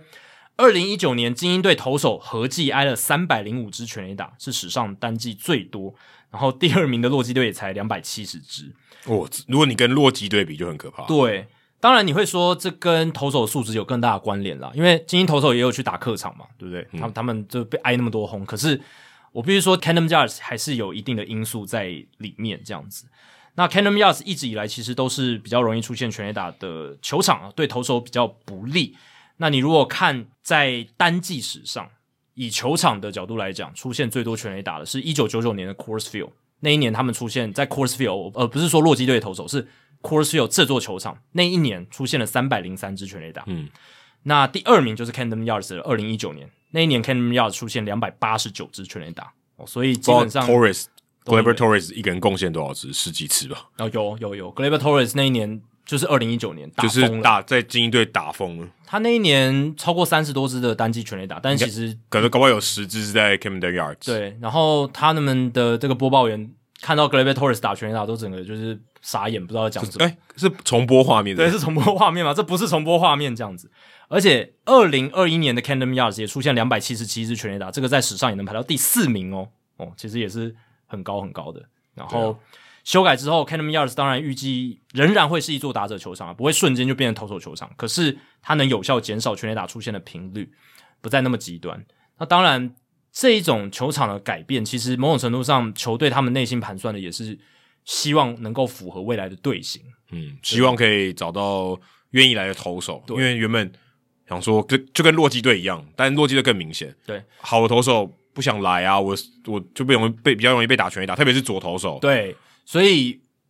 内心他们可能盘算是说，未来他们可能也会布局一些好的左后手要拉上来，或者要去交易。那这个时候把左外的墙往后移一些，那对于左投手来讲是一个好的发展嘛，好的一个现象因，为他面对到右打者就比较好投一点，吃香一点，比较不会那么提心吊胆，那么心惊胆战这样子。所以这个也是一个球队会考量的因素。然后关于这个球场移不移动他们格局的这件事情，其实大联盟没有规定说没有限制次数，他没有说哦，你这座球场盖了，你只能改几次我。记得之前听东西上有人问说，可不可以每天都改嘛？对，其实有人问过，那这个东西其实在过去是可以的。嗯，Bill Vick 就做过这件事情，这个鬼才的大联盟总管加老板，他以前就真的是每一个系列赛他都会跟动这个球场的格局哦， 就是全垒打墙的距离、高度什么嗯的，因为他会说，哎、下一支球队他特别会打全垒打，那我们把墙移后面一点，嗯，移移高一点这样子。连那然后个下什一么季赛不一样 Wrigley Field 那个 IV，就是那个常春藤的墙也是他，也也他是的他点想出来的啊 idea，、对，他就有很多鬼点子。那个时候他是甚至逐个系列赛都会更改球队球场的格局，因为有空档，不然每每一天改有点太多。，对，那那个时候大联盟的主席就觉得 这样不太好，所以他们后来就有定一个规则：你每一年球季中是不能跟动球场规格，可是你休赛季你要怎么动？每一个球赛季你都要改也可以。，对你每个休赛季都改没关系，但你球季中不要给我动。嗯，哦，你球季中的规格就定下来，嗯所以大联盟是有这样子的一个规则在，但是休赛季是可以跟动的，对、啊，对啊所以精英队球场也跟了第二，也算是第二次了嘛，对啊，其实像什么，我记得我们去看 CD Field 的时候，Wayne 就有讲嘛，，对左有改嗯外也是往前，因为全垒打太少，对，我们之前有讲过他们的话题，就是全垒打真的太少，对，所以他们往前。然后水手队我记得也往前，因为也全垒打太少。嗯对，嗯巨人队是把墙加高，然后 c o r s f i e l 右外也是加高。对，所以呃，也不见得都是对投手或是对打者哪一方特别有利，但是就是那个球队会做一些调整。就看球队他们想要达到什么样的效果对，还有他们当时的一个球场因素跟未来他们的布局的状况。对，球场因素如果太极端，他们当然会稍微想要改变一下，因为你如果像 Canon Yard 这个地方这么容易出现全垒打，那你现在在一个投手养成的阶段，对不对？有很多年轻投手上来。很快信心就被击垮，一直被轰全垒打，这不是太好的一个发展嘛？对不对？所以有时候也可以从球场去做一些改变。嗯当然也不是说你想怎么改都都可以，还是有一些格局的规范。那在那个格局的还有规美范国，啊里面，还有美观啦、还有美观，对啊。那 c a n a m y a 算是全联盟数一数二美的球场嘛？嗯它在九二年刚建成的时候，就是我们所谓的第一座复古到二十世纪初期那种美观球场的一种改变开始。嗯，所以算是呃，也是刚我们讲第一个齿轮，对哦他真的是这带起这个复古风潮的第一个齿轮。结合复古加上现代棒球的便利性，嗯哦、它算是第一座，然后取代掉了在七八零年代那种 cookie cutters、那种钢筋水泥很然后单调是复合型的球场，就对是也可以打美式足球，就是圆形的，然后也没有也没有背景的那种。都长一个样，嗯颜色都一样，完全分辨不出来，常常分辨不出来谁是谁。如果你不看旁边的地景的话，就跟中华职棒很类似。对中华职棒，如果你把洲际棒球场那两根拿掉，对看起来跟其他球场一模 一样。对你只能说，台南球场虽然老老归老，旧归旧，但它还算有一点特色，哦还算有一对，嗯点。嗯还算有一点，因为它外野的这个墙就不一样嘛，对啊。那其他的球场其实某种程度上真的蛮像的，真的很像真。的很像。也许以后长久下来在地经营的话，有新的球场要建立，也许球团可以参参与那个球场的设计嘛。对，这是有点难，因为台湾的球场都是公立的，对对所以说球团也不可能做到我每个休赛季来改一下。对嗯其实也，其实说真的，呃，不要考虑做是对做得不到考虑的金钱，对你考虑要做设是计的做话得是到嗯做得到，而且可能也真的可以帮助球队，但没有人这样做因。为他会觉得那个效益没有那么那么大吧？但其实美国人家是算得出来的，对对啊，因为他那个座位数会改变嘛，然后他、对啊他的那个效益会改因为变，他这个绝对不是说老子想改就对啊改，欸他是他是有算过的。一定是跟工程师当初设计的人有一些啊哦，没有，我是说他也会真的说这个对我们球队是有实质对啊对战啊绩对啊上的对啊帮助对啊的，嗯除了工程上，当然效益上也要做考量嘛，对啊，这个都是很重要的事情。不是说老子想改就改了，说哎、可以减减少全垒打我们就改，也是要算一下的。对啊，我记得那个精英队当初设计 Callum Yards 的那个设计者，他现在是在道奇队，嗯哦好像是在道奇，我不知道是离职了没，但是他有在道奇队。你然知后道设计者，我只要设计公司啊，就 H O K Populous。对，但是他是有个设计者的，哦，我不知道设计者是是谁，一个女生。嗯然后之前大联盟有做一个专题介绍这个东西，他他就有访问她，就是她她是设计就是 Callum Yards 的，然后他只有一个，应该是他领导那个团队吧？对对，但是他是主要设计者。 OK 然后后来他还有去道奇队，道奇队最近一次的改建就跟他有关，哦，就二零二零年啊，对，，就二零二零年，对啊，所以他是蛮厉害的，他可以让一个球场化腐朽为神奇，或者是说我、哦、你把道奇队建立球一些新场的讲东西，，道奇球场也不错啊，也没有到对腐朽啊。可是以前毕竟有很多球场就是年久失修， 或者是呃像 Wrigley Field 那种太古老，它格局要做一些改变的话，哦，可是他们改很多啊，二对零一六年、二一七年那段时间改很多，就需要专业的人士来嘛。嗯你要怎么样把这个便利现代的便利性融合到传统的元素里面，然后又不会太干扰到一些我们原本很喜欢它的特色，这样子。但是他这个改真的说损失也没有很大嘛，就是工程的费用跟可能数百个座位，是可以，他们一定是觉得说这是合理的一个投因资。为现在进场人数也没那么多，反正也没人做。嗯，呃，往后退的话是会减少座位的，对啊，因为等于球场变球场的那个内部因为变它大，外围没有扩嘛。对啊那你势必是要牺牲一些座位。它可以它可以往上再往上啊盖。，对啦，但是但其实精英队球场是有外野左外野是有外野外外野看台，外野看看台上层的看对台，对对，嗯有一些不是很多，嗯嗯嗯。但简单来说，座位还是要牺牲一点点。对，但但每三一个十尺很多诶、九九公尺欸诶、对啊，很十公尺很很将近将近十公很远很远很远。这个我看到想说，这会不会太有点太多、啊，所以就是有点剧烈变所动。以其实我觉得这个就观赏上，即便是看电视，可能都会感受到一些明显的不同。哦，可他没有一个很奇怪的凹洞、对对对，但是我是觉得，如果你是常常看精英队比赛，可能这种人很少， 但是就对，是。还是有啊 但是精英队这几年战绩实在太差了。嗯但是就是，如果你常常有在看 Academy Yards 的人，可能肉眼上就可以看得出一些差别，因为有一些球场的跟动是你肉眼感受不到的，嗯，就是对，你要你要讲跟跟他讲说，哎、这有动个一一点，我觉得往，前比较不会发现。嗯，如果它那个 dimension 这个形状没有改变太多的话，其实不太容易察觉。对，真的不太容易。但九公尺我觉得真的是超大，而且墙会变高，所以哎、其应实该看三得出来十尺，你说中外野最远也不过四百，对啊，其实很大将近快百分之十，对啊将近快将近百分对啊之十。所以这是很大很大的变动。大家新球季可以固定的去关心一下 Canon y a r d 这个全垒打的数据，看下降的幅度是多少。对，然后左外野手要多 cover 一些范围。对，好，接下来要解答冷知识哦。那刚才讲到 John Lester 的时候，哦，有点忘记，不过现在补一下 ，John Lester 他在职业生涯所面对到最多的这个次数的打者是谁？那刚才哦，我提出的这几个选项来复述一下、哦。第一位是 Robinson Cano 嘛，第二位是 Derek Jeter，第三位 Evan Longoria，第四位 Melky Cabrera，第五位是 Nick Markakis。那 Adam 刚才是猜 Melky Cabrera，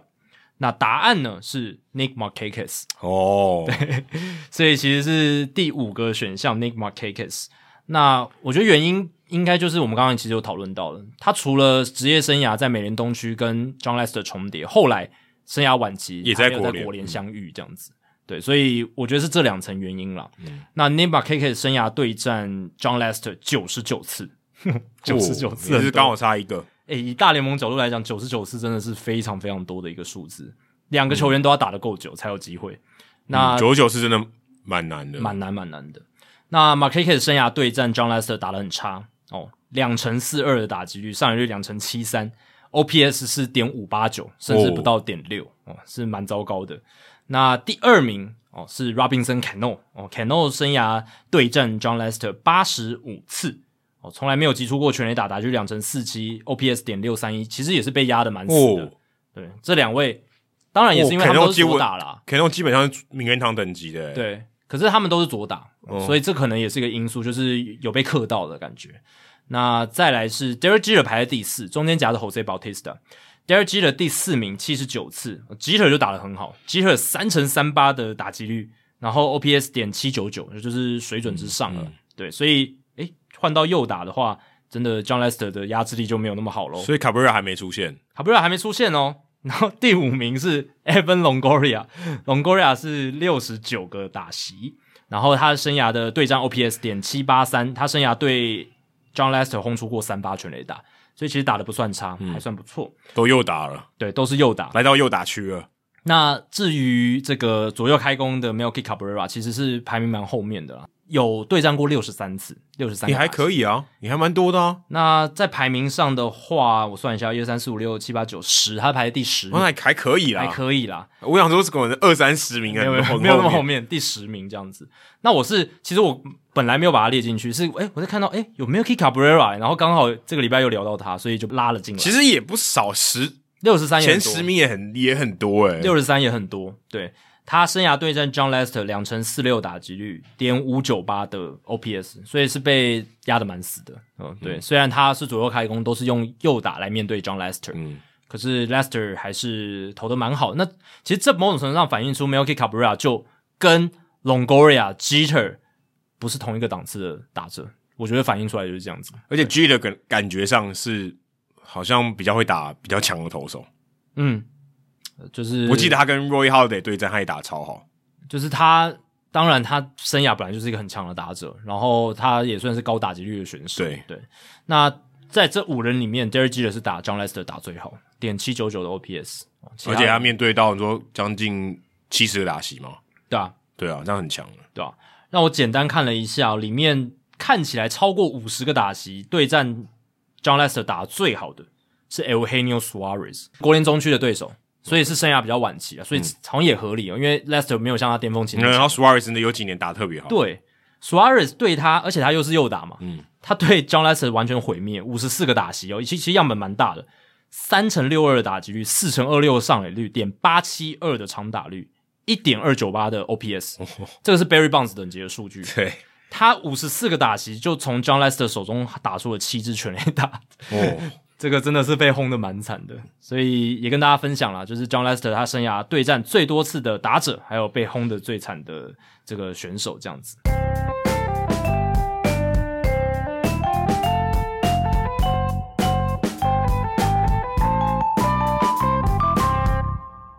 好，接下来进行本周的人物，我来讲单元 Adam 这个礼拜要介绍什么样的人物呢？哦，我们今天聊到精英队嘛，对，然后又想到呃，我刚才其实想要补充那个这个 John Lester 不是他二零二零年的时候还请他离开小熊队嘛，对，还请球迷喝啤酒，嗯，对对对，然后好我看这个新闻账单写四万七千块，哦，他就请小熊队的球迷说这个 It's on my tab，算我的，你去这边点，好像我记得好像是 Bud Light 吧，你去点都算我的，喝多少都算他的，对啊，就喝到饱，所以花了一百多万台币，。四万对，呃四一百多很多、 哦 很多啊，一百多 万很夸张啊，将近一百二十万，对啊将呃，近没100有，不是一百，四四万七耶，对啊，四万将近快更多啊150了对啊，快一百五了，的啤酒钱耶对啊，哦，所以原本想要说，我们聊到精英队，又聊到啤酒，你会想到谁？哎，我想不到你应该想到金贤珠吧？金贤珠对啊，为什么金贤珠之前不是在那个 Roger Sander 在蓝打蓝鸟队的比赛的时候，他在左外野，然后被丢啤酒对，然后啤酒罐掉下来哦掉，下来，对对对，精英对对队加啤酒等于金贤珠。 OK 哦但我不是要 聊他，很金贤，我们人物来讲不聊球员嘛。嗯对，我要讲的是，呃，我我我是特别在做这个功课才知道的人，嗯他叫做 Clarence Haskett，他是一个啤酒小贩。嗯，那啤酒小贩有什么了不起、就球场大联盟球场都会看到，就是一直叫叫叫的那个嘛，对不对？对叫卖的，嗯， i c e cold beer，对对对对就那种。对，每个人有自己的叫卖特色，他从一九七四年 卖到现在， 哦，那就厉害了，民国六十三年卖到现在，非常夸张。到现在哦，还在现役当中，现在 OK，这厉害传奇人物真的传奇，真的传哦奇。，我记得我们之前讲到勇士队的 Water Banks，他好像六十几年带队嘛，对对对对，代位服务嗯，啊，这个更厉害。啤酒小贩是要劳力活，对劳力活啊更累对啊要扛着啤酒。啊，那台湾比较少看到，日本刚刚看到啤酒妹嘛，嗯，啤酒小妹，她是背的那个桶子嘛，对对然后按的。对，，美国是卖罐装的，她是扛在肩上的哎这是啤酒大叔了，但她从十五岁就开始干，她从高中生做到六十几岁，她从现在六十三岁。从啤酒鲜肉变成啤酒大叔对，从牛 人家牛奶小弟嘛，对对对这是啤酒小弟，对，很夸张对。他就打工一路做到现在，但他们都是领那种小费的嘛，对，人家卖啤酒他是领小费的。嗯他从十五岁卖到现在，他说当时他平均下来一个小时可以赚八点二五块，算很高啊。当时一九七四年，对啊，这是我们刚刚有讲嘛，通货膨胀算下来，这个时薪算不错，所以其实小贩是很赚钱的。然后报道出估他哦，这一辈子从十五岁卖到现在六十三岁，在生他的这个啤酒生涯里面卖超过百万罐啤酒，嗯，合理一，百万罐呢、你能想象吗？一百万罐的啤酒，等于他至少接触过可能不可能七八十万个人，他卖了快五十年呢，可是，一百万罐很很也是很多，很也是很离谱哎，对哎，很多，一百万罐，而且他就是精英队球场，他之前在 Memorial Stadium、一直到 Camden 嗯对 Yards 都是他在卖哦，当然有很多小贩啊，但是他是最有名的那个，也是待最久的。那他在报道里面，他就有分享说，为什么他可以做那么久，而且做那么厉害，他一定做厉害才对啊把他做那么久嘛。他以前是练田 径的，他是跑短跑的啊啊所以这个很重要嘛。飞你看毛腿，嗯你在这个球场里面都阶梯嘛，你体力要够好啊，你对腿力要够好，不然你怎么撑得住？嗯，对，你不讲别的，你腿力就是要够好。对你，先不讲这个叫卖技巧，这是劳力活，嗯，哎、你有办法跑得比其他的小贩快，你就赢勤了，啊你勤快一点就卖 得到多。人家一条卖十分钟，你卖八分钟，你就赚两分钟，那两分钟再去卖别的。你平均每一条所花的时间越少哦，你的效率就越好，对，他就这么厉害，就短跑，他就短跑的，他大学还短跑校嗯队，所以他的这个身材体力都维持的很好，所以他就在报道里面他也讲说，他把他当自己当成 pro athlete，就是我当成我是职业运动员。嗯呃，我我在这个休赛季我也没有工作嘛，我没有我小贩嘛，嗯，我没有没有可以卖啤酒，我也锻炼我自己， 他把他当成一个我这是真职业运动锻员在炼训的练方，式，嗯，那就很厉害。然后他他有一个口号哦，哦他他这个是他的口号很特别，叫 Who's thirsty？谁谁很渴？Who's thirsty？Don't stand in line, buy mine。嗯，还有押韵哦。Don't stand in line 就说不用去排队啊，不用去不用去那个 concourse 对排队，跟我买，服务到你旁边嘛。当然服务也是有价的，你要给他小费对，所以他可能一罐啤酒他卖八块五，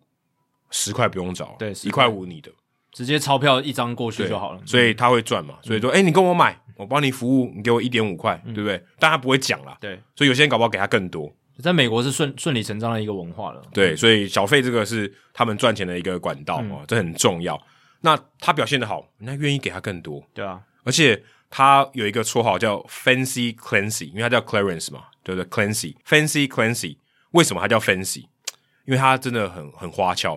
他他说他可以一次开两罐啤酒，然后倒两杯啤酒。哦，以前是要倒在杯子里面的，现在是你可以拿罐子，嗯但是在球场里面买啤酒一定要打开，他不让你带走了。嗯，哦，所以你一定要打开啊，不管你你打开不喝也没关系，但你我就是要打开，对，嗯你非得在那边喝不可，你不可以带回家喝。所以他一次开两个，这已经很厉害了。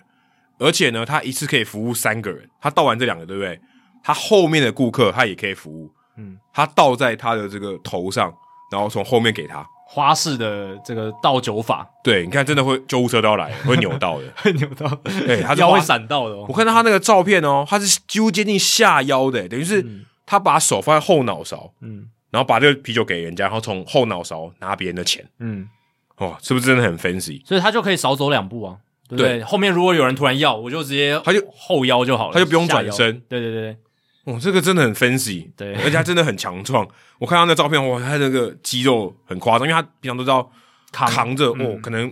可能二三十罐啤酒，对，他应该全身都肌肉了，这个不不用讲了，一定是这样，对，而且他里他里面也有提到一个他这个销售的秘诀，他要找那种超过一个人的，嗯然后他的朋友有人在喝啤酒，嗯，他说你为什么不喝？世上最好喝的啤酒就是别人帮你买单的，对对 对对对，我那朋友就很尴尬啊，我在喝，那、我朋友没喝，他可能没有喝，啊，那那麻烦你买单，对对对哦他就赚，他就这，哎、好好好，那他付钱，哦对，很厉害的销售话术。而且球场里面，虽然我自己没有喝啤酒了，啊但是我感觉你在球场喝啤酒要大家一起喝才才有那个欢乐的氛围哦。嗯，你知道陈时中跟我讲过同样的话吗？陈时中，嗯，卫福部长卫福陈部时中， 长陈时中不是之前那你去播那场美国国庆是七月四号那一天嘛？啊，对，他们办美国日嘛，哦，对对对对对，他那天有邀请陈时中部长，哦，然后在这个个包厢里面，然后我就说，我就反正我就跟他搭讪嘛，我就说，哎、部长你也喝啤酒、哦？嗯然后说，因为就是他就他拿一罐啤酒来喝，他说看棒球哪有不喝啤酒的？哎呦，很懂哦，卫福部长，而且他真的是有口罩有拿下来嘛，不口罩 拿口罩戴着不能喝嘛，对，哇，那件事情也已经一年半了，好好我可怕好哦，久对，。但是这好可个怕嗯画面我历历在目，我可能这辈子都不会忘，因为好像他也有他好像有留留学过美国嘛，我记得没错，这我就不太知道，我记得好像有，反正他就是他懂这个文他化，懂这个文化，对所以他也知道哦，即便他在包厢里面，他也要喝。嗯，啊， 反正就是这样子啊。然后这个 fancy fancy cleansing 呢，他就是真的也不想要错过任何一场精英队的主场比赛。他排什么结婚的那一天啊，也是排那种精英队去打客场，他不用上班的日子、啊所以他就真的是为了这个卖啤酒而生的一个男人。而且他有多有名呢？他自己自自称哦，他去全美各个餐厅或各个酒吧喝啤酒都不用钱。这么厉害，他说一定有人认识他，嗯说：“哎、你这你是那个很有名的卖啤酒 的、欸、 ，Fancy Clancy 啊，哦，我请你喝，我请你喝一杯好不好？对不对啊？美国很喜欢这个 buy me a drink，、嗯对对对对，我请你喝一杯好不好？所以他说他去餐厅、去这个酒吧都都不用花钱买酒，哎，这是他自己创造出来的附加价值啊，对不对？对他嗯这很厉害卖卖啤酒卖那么久，跟那么多人打交道，对不我对？希望有一天我可以达到这个成 就。这是你最想要的一个附加 价值。我我到哪里都很多，哎、我，Adam，我有听你节目，我请你一杯。这我知样道你喜最欢好喝啤，酒， 我请你喝一杯这。应该最好我。就希望有一天可以这样，而且还说有人因为很多精英队球迷可能从小就进场看球，对，不能喝他啤酒啊，小时候不能喝嘛。嗯他说二十一岁他生日那天刚好是有比赛，我二十一岁的第一杯啤酒就要跟他买，嗯，哦，这很意义重大呢。纪念意义的，对，我二十一，但我相信这不是真的啦，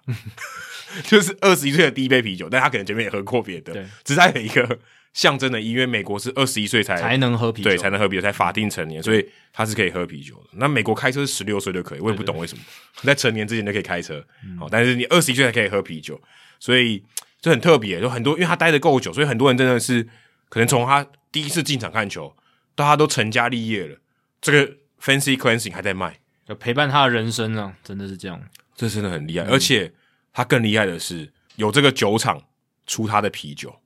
嗯，哇、哦，这太厉害了！卖到他从一个小贩卖到酒厂，愿意跟他签约，说我出一个你的啤酒，Fancy Cleansing 的啤酒，是一个皮尔森的啤酒。然后他那个 bar handle，就是我们去 bar 里面，它会有一个可以压啤酒的地方嘛，那个上面的那个算是一个装饰，就是他扛着这个一个箱子，上面拿着啤酒，就等于他的一个 Q 版的公仔，哦，在这个 bar handle 上面，哦，这非常厉害。对啊，这个等于是这个家啤酒厂觉得他这个人的形象已经紧密的跟这个啤酒牵连在一起，对然后看到可他能这个人就是啤酒，可能巴尔的摩的这个球迷看到哦，就有熟悉感哎、对我要熟悉感。台湾好像没有这种哦，哦，可能五百啦，林有佑顺嗯呐，哦对对对对对，那个品牌的啤酒已经但可跟能伍台佰老师对，连但连接在但一可起能台啤没办法卖五百块，哦对 对有点太有点太贵， 对对对，对，但有点类似这种概念，就是他已经够红，想到啤酒就想到他，没错，哇，这个够厉害。而且据说他跟 Adam Jones 很好，Adam Jones 在那个 Camden Yard 打很久嘛，对吧？而然后且他们又都是算就是黑人族群这样子，会有哦，对格对对，格外的亲切感嗯。Clancy 是黑人族群，对，然后据说他说跟其他球员都没有那么好，但跟 Adam Jones 特别好。然后 Adam Jones 去后来被交易到响尾蛇嘛，对他还特别去看他、欸，然后特别到亚利桑那很远呢，刚好精英队打客场的时候，他特别去看他，啊，OK，嗯，就是跟他感情很好，真的然后他我不知道他到日本以后还有没有跟他继续联络，搞不好还有去日本，我不知道，因为 Adam Jones 后来去日本、嗯啊，对对去对欧力士 嘛，那个 Clancy 也可以去日本的球场考察一下对方的这种卖啤酒文化嘛。哦，哎、对耶， 对啊，他卖那么久了，我应该你知有道一些你知道产我业看界的心得啊。你看我做完这个功课，就是调查完这个人以后，我真的很想去 Camden Yards 跟他买，跟他聊一下，对啊，我觉得很酷哎、很酷啊就能卖到这么久，然后啤酒大师还还 在卖、真的很厉害。如果有这个啤酒名人堂，一定要把它选进去。对，而且你说真的，棒球的小贩在球场里面的小贩能做到这样，我觉得是很不简单的，是啊，因为要坚持哎很久，做到一个太平洋隔岸有一个节目在介绍他，而且老实讲，你认真来讲，理性的角度来讲，这个职务呢，它其实是很辛苦的，然后它非其实常是辛苦，劳力力活真的劳真的劳力中的劳力，力活能干那么久，并不是人人都能做到，但他看起来是乐在其中，这个就是他与众不同的地方。，对这个真的很厉害。我顺便也分享一个我跟 Adam Jones 的小故事，嗯真的是小故，这不是编的，而且跟啤酒很有关系。我去那时候我跟陈伟霆嘛采嗯访，那时候马林鱼队刚好到精英队主场打比赛，那场陈伟霆有赢哦。然后 Adam Jones 在那个 on deck circle，嗯，然后我就在 on deck circle 的旁边要拍照，拍然照，嗯，后我就戴那个啤酒大联盟的帽子我知道 Major League 对 Drinking 的帽子对，对对对他就看了我一眼，他说：“你是不是有 酗酒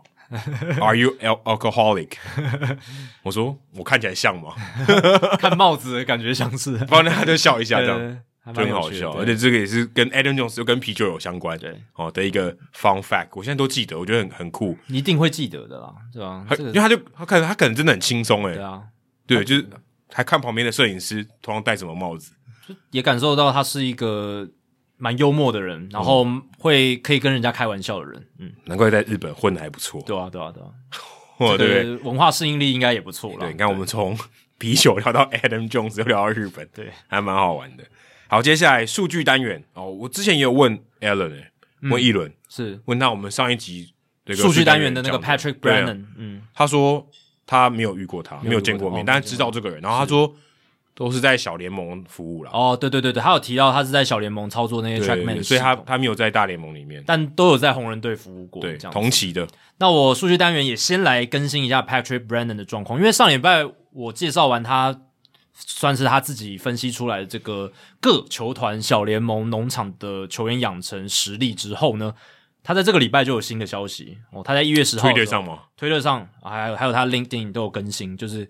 他接受了这个费城费城人的邀约啊，成为了他们的棒球营运分析师啊，棒球分析师、对，呃，手写算是这种哦副的助理吧助理嗯算助理，就是棒球分析的助理这样子，助理分析师，对，助理分析师。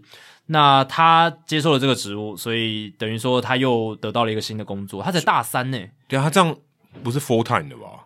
所以加一个助理，可能就是他并没有到 full time，但我也不确定他怎么可能确 full 切 time？他没有对啊，那工这个他还有学业籍怎么嘛办？？对啊，对啊，对啊。所哦，以当然他可以 full time 工作，然后还有保留学籍，这可以，可是他就不能工，他就没时间念书时了。间上对啊会很难嘎吧，我也不知道。他搞但不好可他搞不好一个一天有二十有二十八个小时，对他可能有妙丽的那个沙漏这样子， 所以就跟我们上集聊的一样嘛，就是说，诶、他能自己想到这个问题，然后去解决它，用或许不是最完美的方式，可是他有一套他的解决方案是具体的哦，嗯是有客观有数字可以呈现的。那这个能力就是现在大联盟球团所需要，所以应该是就就所被有球队延延揽了。应该是所有企业都都需要啦，都需要啊嗯对，只是他很 specific，他就是想往棒球发展，因为他就是很喜欢棒球，对啊，所以也恭喜 Brandon，你看啊，跟应该不知还有道我们是谁吧？他他当然不知道我们是 谁，对他现在耳朵应该很痒，对，但是他就是你看也开辟了一个道路，而且他是在很年轻的时候、嗯也就获得大联盟球团的重视，对啊，所以现在各位听众，如果你念大三，你你在干嘛？对啊， 而且我觉得他这一些他在自己部落格上面看出的一些研究，还有他上 podcast 啦，然后被被人家提到啦，因为有些人会引用他的一些研究嘛，对，这些都是让他被这些球团认识到或者是得知到的一个管道。哎、会我刚才突然有一个画面哎、会不会我们十年后还在录 Hit 大联盟，然后 Brandon 先生已经是某一个球团的 GM，呃，很有可能啊，对啊好恐怖哦！对啊，而且我们从他的一个 side project 一路看到他变成 GM 哎、对啊，这好可怕哦！很可听怕起啊来就听起来就头皮发麻哎、一定会有这样子的啊，对啊，一一一定会有如果他愿意继续做下去，然后这个官运顺遂的话，对啊，然后我是在想说，会不会有一天，诶，我们访问过的人哦，他也飞黄腾达，这样子我们就是与有荣焉，对不对？像嗯我们访问过的展成，搞不好他以以后可以到大联盟球团嘛，对不对？哦对，或者对啊我们访问过搞不好在大联盟小等级小怀，最近也对上啊运动世界趴，对啊，搞不好他之之后变成在某个球团的数据分析师哦，对，有可嗯能，对啊或者说或者他都做这个系统的后端的，对对对，后后就是一些系系统上面的营运营这样子，对啊，都是有可能的嘛，或大联盟的 CTO，呃，有可能啊，呃，有对啊可哎，真的有可能，哦不用讲啊，一轮他在虽然现在在 SIS 嘛，搞不好以后变成这个数据某一支球团的数据分析部门的总管，对不对？总主任，对不对？这是很有可能的，啊有可能。现在的二十几岁、五十岁以前达到都不会太晚， 对啊，所以跟大家分享一下，也提供大家一个蛮励志的故事啊。给他一个做梦的想象。没错，那最后分享一下，就是我最近在这个大联盟官网上看到了一篇文章，就是 Sarah Lance 这个数据算是数据 fun fact 的专家，他有写一篇文章。那因为现在大联盟官网还是没有任何现役球员的报道了，或是以现役球员为主的消息，嗯，他们有明文，他们可以他们有，他们有，他们有呃劝导他们的 B writer 不要写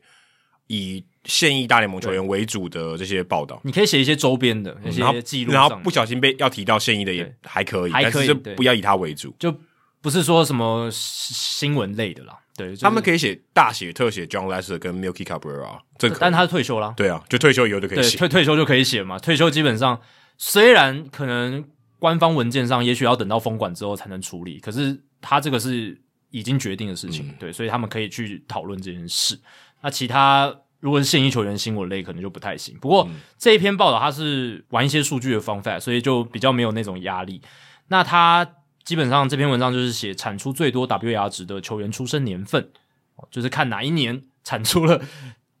WAR 产值最高的这些球员，这样子还蛮有趣的啦。就是当然这个是有一些会有一些偏差的，就是说因为是加总值，它是看那一年所有有打进大联盟的球员、他的 WAR 值加总，嗯所以越靠近的越没有力，越靠近现代的年份，应该说越接近我们现现在的位置是越少，对，因为他累积的年份就越少。因为很多球员都还没打完他的生涯嘛。嗯对，也有一个时代因素，就是因为大联盟到了这个一九六零年代之后，有很多扩编嘛，球员球队数、球员数增加，所以呢，基本上大部分的这个 WR 值累积比较高的年份都是在像像七零年代、八零年代，嗯，因为这些球员都已经退休了，哦然后他然后们又比赛也变多，比赛也变多，也到了这个三十队、二十八队、二十六队的年代，嗯嗯对，所以通常会是集中在这一些的年份，因为这边的这个队伍数和球员比较多。然后呢，这个名单呢是从一八七五年起算，一直到二零二一年为止啊，所以第一名史上产出最多 WAR 值的年份是一九八三年。那一年总共产出了一千三百六十九点三的 WAR 值，对，现在三十九岁的人对，而且这个数字也有可能往上加，应该但还也会啊，对啊，应该还会啊。但也有可能往下减，因为 WR 值是有负的。呃，如果这些老我觉得有老人球员表现不好的话呃对，对，但负值比较难出现啦，对，因为 WR 值是高于欸可是老可是技能老人有可能球是负的啊，是老有可人能老人更有可能是负的。老老的球员是更有可能没错，对啊，只是说 WR 值本来要出现负就比较难，因为它是跟替补球员级比较，对，对但是他有可能就就打不动啦。对，也有可能的。那在一九八三年出生的球员最高的 WR 值是 Zach Greinke 的七十三点一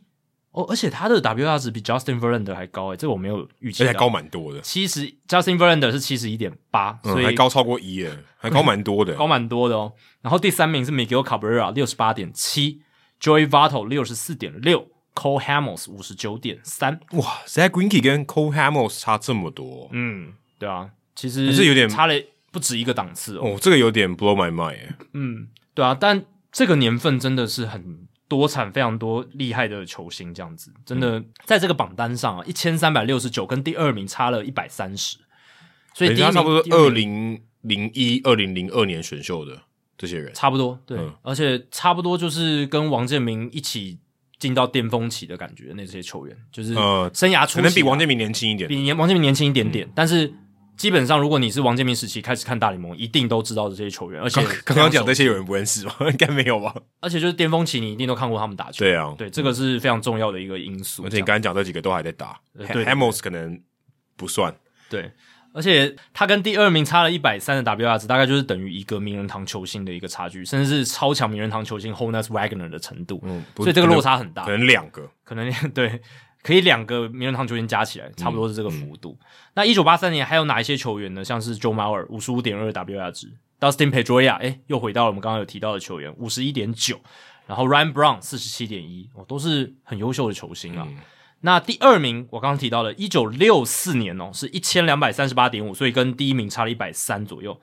那一九六四年这一年有谁呢？Barry Bonds 哦，WAR 值王 ，WAR 值的这个非常高的一个选手，就呃有史以来最高啊。啊，应哦没有贝是贝比贝鲁鲁斯斯最贝鲁高斯最高，对，但很接近了，对嗯。贝 Barry Bonds 一百六十二点七，然后第二名 Rafael Palmero 七十一点九，嗯，然后 Barry Larkin 也是名人堂球星哦，七十点五，Brad Saberhagen 五十八点九，还有 Will Clark 一个以前巨人队红雀队的一垒手五十六点五。哦所以这一些其实就是一九六四年出生的这个梯次啦，也是众星云集。不过这个梯次就有很多这种比较多这种禁药球星啦，对合理啊，那时代就 这很合理吧？对。那时代就是那个时代啊，然后还有像 Dwight Gooden 哦，也是这一年出生的，他他不是禁药毒品，他的毒品对更严重了，五十二点九。然后像 Kenny Rogers，哎，Kenny Rogers 是我小时候开始看美国职棒还在投的球员，他是橡皮手，他那时候已经很老了，很老很老，还是继续投，四十几岁还在投。然后还有一个打过你们红袜队的 Alex Brooks，四十九点八。第三名是一九六八年一千两百二十一点三的 WAR 值，这一年前五名，Mike Mussina 八十二点八，Jeff Bagwell 七十九点九，嗯，这个也算打过红袜队哦，呃， 算了算了， 红袜队体体系系里面，嗯对对对，Frank Thomas 七十三点八，Roberto Alomar 六十七，还有 Gary Sheffield 六十点五，然后还有 Mike Piazza 五十九点五，Sammy 呃 Sosa 五十八点八，John Oler 五十八点二，还有这一届名人堂票选里面有的 Jeff Kent 五十五点五，Bernie Williams 四十九点六，这一年其实也是。都是我小时候刚开始看美国职棒，那时候算是生涯在巅峰嗯中后段，中后段巅峰后了，啊巅峰后，可是都已经累积很多丰功伟业，然后你就会说，哦，这是明星，这是明星，这是明星的那种球嗯员，对吧、啊所以记忆也是蛮深刻的。然后第四名一九六七，第五名一九六零，大概就是一九六零年代跟一九八零年代啦。但刚才提到一九八三年，真的是蛮特殊的一年，因为它真的是一个奥莱，而且对，很明显强很多哎、强非常多，真的是强非常多，对吧、所以一九八三那一年，我不知道发生什么事，呃，就是棒球之神特别眷顾，所以这个榜单蛮有趣的，推荐大家去看一下。就是就是一个，其实老实讲，它没有什么太大的实质意义，但是就是好玩，对，而且 WAR 值你把野手跟投手加起来意义也不大，呃，就是一一起比较的话，你是对啊比不出，呃，比比较难直接比较他们两种球员优劣。对，因 WAR 为你值因是为你把它全部掺在一起啦，所以你其实也是把大大家一起比较，啊 WAR 只是要看跟同守卫的比较啦，哦对啊跟同身份的比较比较有意义，这样子。对，这个榜单还是蛮有蛮蛮有趣的哈，推荐大家去看一下。好，今天的节目就到这里。以上就是《h i d o 大联盟》第两百五十二集的全部内容。那如果大家喜欢我们的节目的话，请记得千万不要推荐给你的朋友，因为这样做的话，你很快就会变成朋友里面最懂大联盟那个人啦。你的朋友没有听到《h i d o 大联盟》，大联盟的知识就会越来越跟不上你。那如果你有任何棒球相关的问题，我们的听众信箱也欢迎你随时来信。你可以在我们的节目叙述还有我们的官网上面找到听众信箱，那也不要忘记到 Apple Podcast 还有 Spotify 给我们五星的评价，还有留言回馈。那 Spotify 现在是还没有留言的功能啊，不过如果你在 Apple Podcast 可以给我们留言回馈的话，也可以让我们做得更好，也让那些还没有听过《Hito 大联盟》的朋友可以更快速的认识我们。那如果你写的不错的话，我们也会在节目开头中念出来，分享给大家哦。好，今天的节目就到这里，谢谢大家，拜拜。拜拜。